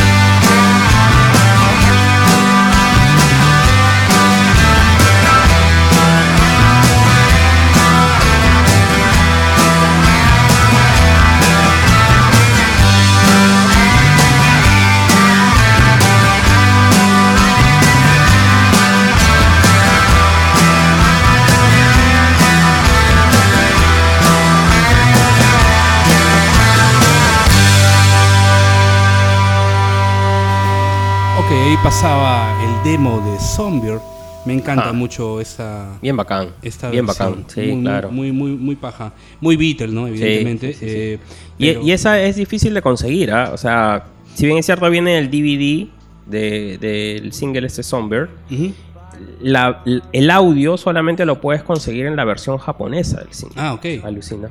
Claro, Sí, claro, sí, claro, claro. Sí. Bueno. y, y obviamente toca Johnny Marr, ¿no? Ah, sí, Toca Johnny Marr y es de las sesiones del standing. Exacto. Es de las sesiones del. Bien, estamos llegando ya a la parte final del, del- del podcast dedicado esta vez al Hidden Chemistry, ¿no? Vamos a entrar ya la- con, con las conclusiones un poco de este disco, de las sensaciones que nos dejó. Antes quiero recordarles que eh, estamos eh, ya anunciando que el podcast regresa con una quinta temporada. De hecho, ya estos capítulos son Claro. parte de la quinta temporada. El, el- el especial que hicimos también del Kaman Yunao también fue parte de esta quinta temporada. Pero esta vez vamos a hacer transmisiones en directo. Eh, estamos por anunciar los días concretos y, y las horas. ¿no? La- las horas en las que nos vamos a conectar en directo con ustedes por medio de nuestra plataforma de Facebook, ¿no? Y luego Sí. van a tener eh, la reproducción del capítulo en Spotify, a los que nos siguen, tanto en Spotify como en YouTube, porque también subiremos el capítulo a YouTube, claro. eh, como siempre lo hacíamos en las temporadas anteriores. Así que por eso creo que vamos a hacer un salud. Acá estamos tomando unas cervecitas. Un saludo con los amigos, con Pavel, con, con Omar. Ojalá que nos vaya muy bien en esta quinta temporada. A los, a los sponsors estamos acá disponibles. Esto les puede generar muchas ventas. Estoy completamente seguro. Llamémosle la, la- la atención a la gente de Adidas, a la gente de, de todas las cervezas. Todos todo- usamos Adidas acá. por favor, acá todos usamos Adidas y podemos seguir usándolo. Así que no, no le vamos a cobrar este anuncio. Eh, nada, estamos muy contentos por anunciar la quinta temporada de Whatever, el podcast de Oasis en español. Y evidentemente también vamos a conseguir o tratar de conseguir algunas entrevistas con gente muy importante Sí, no, aparte del que ahora ¿no? que nos vamos a ver a Liam, a, a Ah, Santiago, eso. a Buenos Aires, vamos a hacer lives de allá, Total. conectar con los fans de allá, sí, ¿no? sí, atentos, sigan, de la verdad, de verdad. Compártanlo, sigan recomendándonos, ¿no? Porque, como acaba de decir Pavel, vamos a vamos a irnos a ver a Liam, a Chile y Argentina, y vamos a, a hacer programas directos desde allá, vamos a tener novedades, vamos a, a tratar de tener siempre lo mejor, ¿no? Exacto. Vinculado a, a- los Gallagher. La voz. Así Y que como siempre, eh, siempre. siempre. hay noticias de, de los Gallagher. Acaban de anunciar una reedición de Big Here Now, 25 años del Big Here Now, así que probablemente hagamos el review de esa, de esa Claro, edición claro. cuando, cuando llegue por acá. eh, Claro. Liam sigue moviendo su Kaman Yunao, increíble Kaman Yunao. Vamos a hacer un unboxing, ¿no? Cuando nos lleguen los discos, vamos a hacer un unboxing. Así que si quieren ver cómo es el disco antes de comprárselo, ya saben. Total. Estén atentos. Y a bueno, y el buen Noel Gallagher que también tiene que sorprendernos en, en algún momento, ¿no? Con alguna buena noticia, ¿no? Pero es que no él saca disco el 2023, ya lo dijo. ¿no? Por eso, Ya entonces- lo dijo. Y, y está filmando las grabaciones. Entonces entendemos que va a ser una especie de documental, cosa. Claro. Cosa importante, ¿no? Porque obviamente no te vas a filmar pues para grabar Holy Mountain. pues, ¿no? O sea, Claro. tiene que ser una, una canción buena, pues, ¿no? Un Claro. temón, ¿no? ya había un disco de covers de él anunciado también, ¿no? Sí, sí, sí, sí. Pero creo que eso lo ha puesto en el freezer, ¿ah? Ah, Yo creo que lo ha puesto en el freezer, porque él dijo que lo iba a sacar para un Record Store Day. Solo se escuchó un cachito de Mind Sí, Games, ¿no? por De- ahí, de mira, lo que yo puedo estar sospechando es que es un. Va a ser un bonus de algún un box set, alguna vaina así, y va a venir un, un disco adicional con covers, ¿no? Creería yo que es así porque no, hay otros artistas que lo han hecho, ¿no? Placebo también hizo lo mismo, ¿no? Sacó un box set de uno de sus discos y con un adicional de covers, ¿no? Claro. Cosas así van a pasar. Yo estoy seguro que Noel está pensando eso. Noel necesita eh, ponerse al día, ¿no? Claro. Ha perdido mucho terreno. Mucho. Entonces no, no tiene que guardarse cosas, tiene que empezar a, a producir. Y a producir cosas que valgan la pena para que la gente empiece a mirarlo a él también, ¿no? Y no solamente lo miren a Liam, ¿no? Es- esa es la verdad, porque obviamente yo creo que a estas alturas Noel ya no está pensando en conseguir nuevos fans, él tiene que mantener a los fans que ya existen. Y obviamente le tienes que dar lo que les gusta. Y tiene ¿no? que. y, claro, no, y tiene que. Yo creo que en cierto modo sí puede conseguir nuevos fans, como Claro. lo ha hecho Liam. Porque Liam, si te das cuenta y ves los shows, tiene una buena base de fans Total. de, De esta fans. generación. Claro. gente de, de 20 años. Entre 20 y 30 años, ¿entiendes? Sí, o sí, sea, y Noel se ve que se está quedando en ese aspecto, ¿no? O sea, está Exacto. yendo de sus, digamos que sus, sus, sus ediciones y todo eso, su música se está yendo más que nada a complacer a los fans antiguos. Entonces, Noel de algún modo tiene que darse cuenta de que los fans antiguos... Claro, o en realidad está tratando de conseguir nuevos fans, pero no de la forma como nos gustaría, ¿no? Está Claro. trata- tratando Ahora- de atraer otra gente, pero que no le hace caso, ¿me entiendes? Ahora, yo cuando hablo de nuevos fans no me refiero a nuevos fans que, que no les gusta Oasis, al contrario, nuevos fans que han escuchado Oasis, Claro. ¿entiendes? Y son fans de Oasis Sí. y quieren seguir escuchando música Eso. en esa onda. O que son hijos de familia de, ¿no? Claro, o sea, Claro. es como que tú escuchas ahora a los Beatles, entonces tú quieres que McCartney saque un álbum pues con música a los Beatles. Claro, que no me salga con un remix de Claro. no sé qué Claro, cosa, pues, ¿no? Porque yo como tengo 21 años y me encantan los Beatles, yo quiero que McCartney se haga eso y no me, me lance un disco pues este con la orquesta tal Claro, o me haga salsa, un disco de pues, música clásica Claro. o Con- cosas una así, banda africana así de... O sea, los- Entonces- la- las cumbias de Noel Gallagher va a sacar. Claro, pues, entonces ¿no? los nuevos fans de Oasis están esperando eso de Noel, ¿no? Rock and roll. Ok, Eso. Noel, a ver, que ya que nos estás Yo creo que va, escuchando. nos va a sorprender, yo tengo fe todavía, Sí, yo también le tengo evidentemente, fe, Es un talentazo, obviamente. es el genio, o sea, es, Obviamente. es Da Chief y lo va a Todos hacer. somos fans. No, de totalmente. Eh, lo que pasa es que está pasando por una etapa muy dorada de Liam Gallagher, ¿no? Claro, Liam está, es muy está- difícil. Está, angelado ahorita Liam. Noel. Muy difícil de. Totalmente. Bueno, conceptos finales de Hidden Chemistry, chicos, ya para ir cerrando. Omar, ¿este disco qué te deja a ti? ¿Cuál es la sensación? Yo ya dije que para mí es mi menos favorito, sin embargo, creo que vuelvo a escucharlo. Voy a volver a escuchar. Hoy, hoy lo he vuelto a escuchar después de mucho tiempo con ustedes. Y creo que he descubierto que tiene un valor importante, ¿no? Sí, eh, para mí es también un álbum trunco, se puede decir, porque me parece que la primera mitad me es espectacular, pero luego se cae, se cae mucho, mucho, Sí. mucho para mí, se cae demasiado, ¿entiendes? O sea, y no mantiene la, la consistencia que debería mantener un álbum. No sé si es la secuencia de las, de la- De las canciones. canciones, no sé si es la producción, ¿no? No sé si es este el estilo, en fin. Pero yo lo pondría ahí también como uno de mis discos menos favoritos de Oasis, ¿no? Eh, definitivamente lo que viene después es mucho mejor. Oasis eh, con el Don't Believe the Truth o el Dig Out Your Soul, pues eh, asciende. mejora y, se- y cuando se separa pues se va llenando estadios y todo eso, ¿no? El, el Hidden Chemistry fue un disco con buenos singles, pero como álbum mm, un poco fallido. Quedó debiendo, quedó Sí. debiendo. Para ti, Pavel, es casi... Sí, similar el pensamiento, ¿no? Yo sí, eh, digámoslo así, tengo un poco más de apertura con las canciones. De hecho, como les comentaba a ustedes, mi canción favorita es Probably All on the Mind, ¿no? Wow. Que es un track que no es single, pero a mí me encanta esa canción. Y realmente no sé por qué nunca la tocaron en vivo, qué sé yo, porque para mí es como que el complemento perfecto de Noel y Liam, ¿no? Las can- la cantan los dos, Ajá. Armonizan muy bien las voces, ¿no?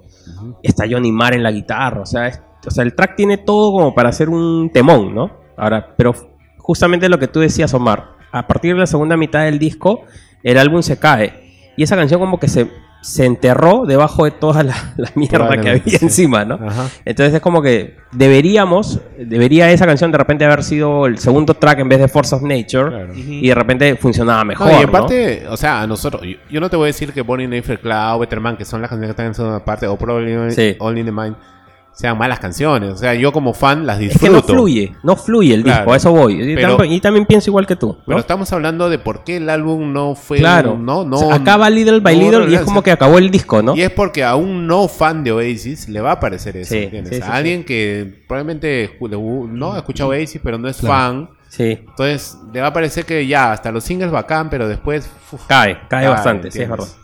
Totalmente, pero bueno, bueno, ustedes pueden pensar muy distinto de nosotros y con toda validez, ¿no? Eh, ahí me gustaría leerlos, leerlos en los comentarios. Eh, Me encantaría que Liam, por ejemplo, rescate Born in a Different Cloud en vivo. O sea, que sería espectacular, Claro, ¿no? claro. Que toque Songbird, pues. La que la gente se la pide y no la canta. Y yo Sí. entiendo, yo lo entiendo a Liam, ¿no?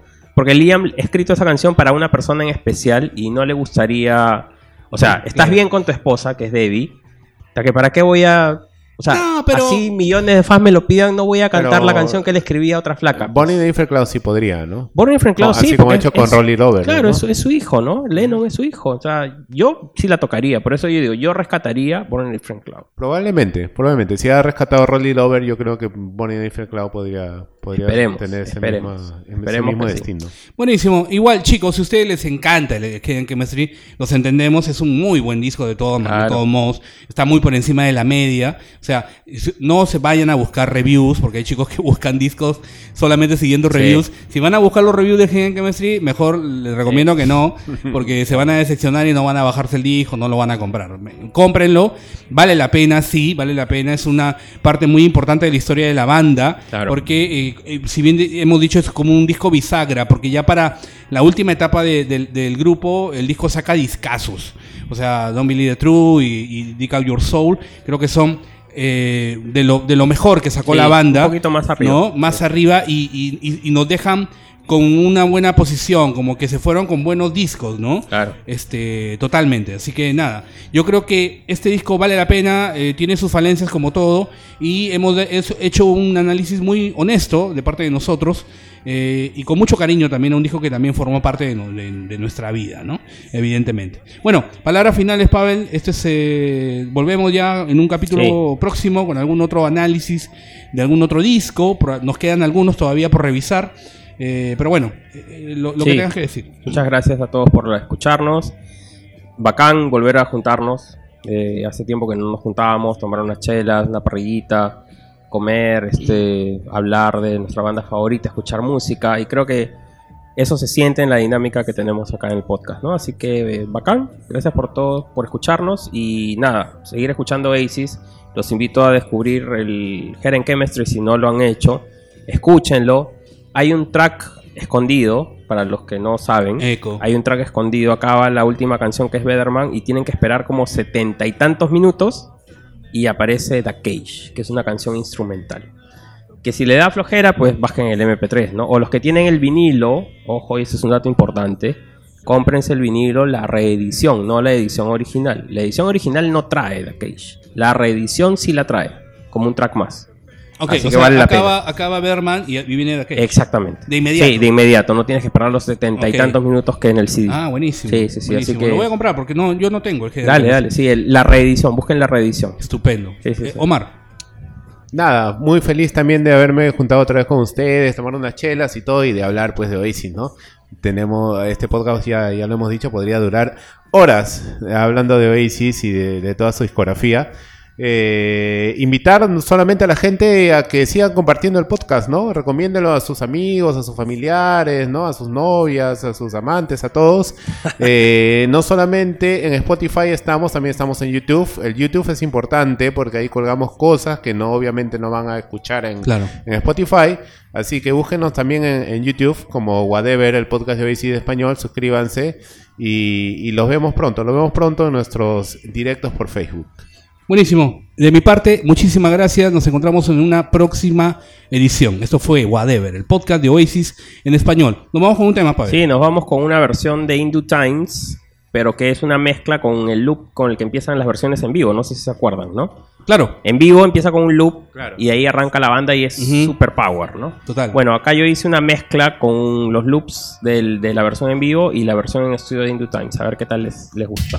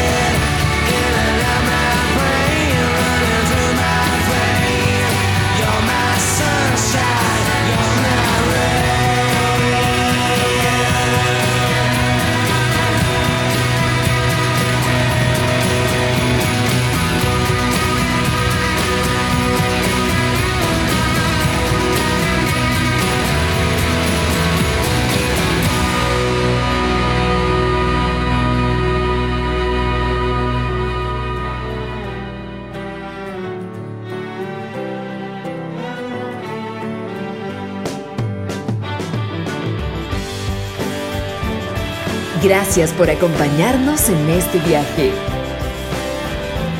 Gracias por escuchar Whatever, el podcast de Oasis en español. See you soon.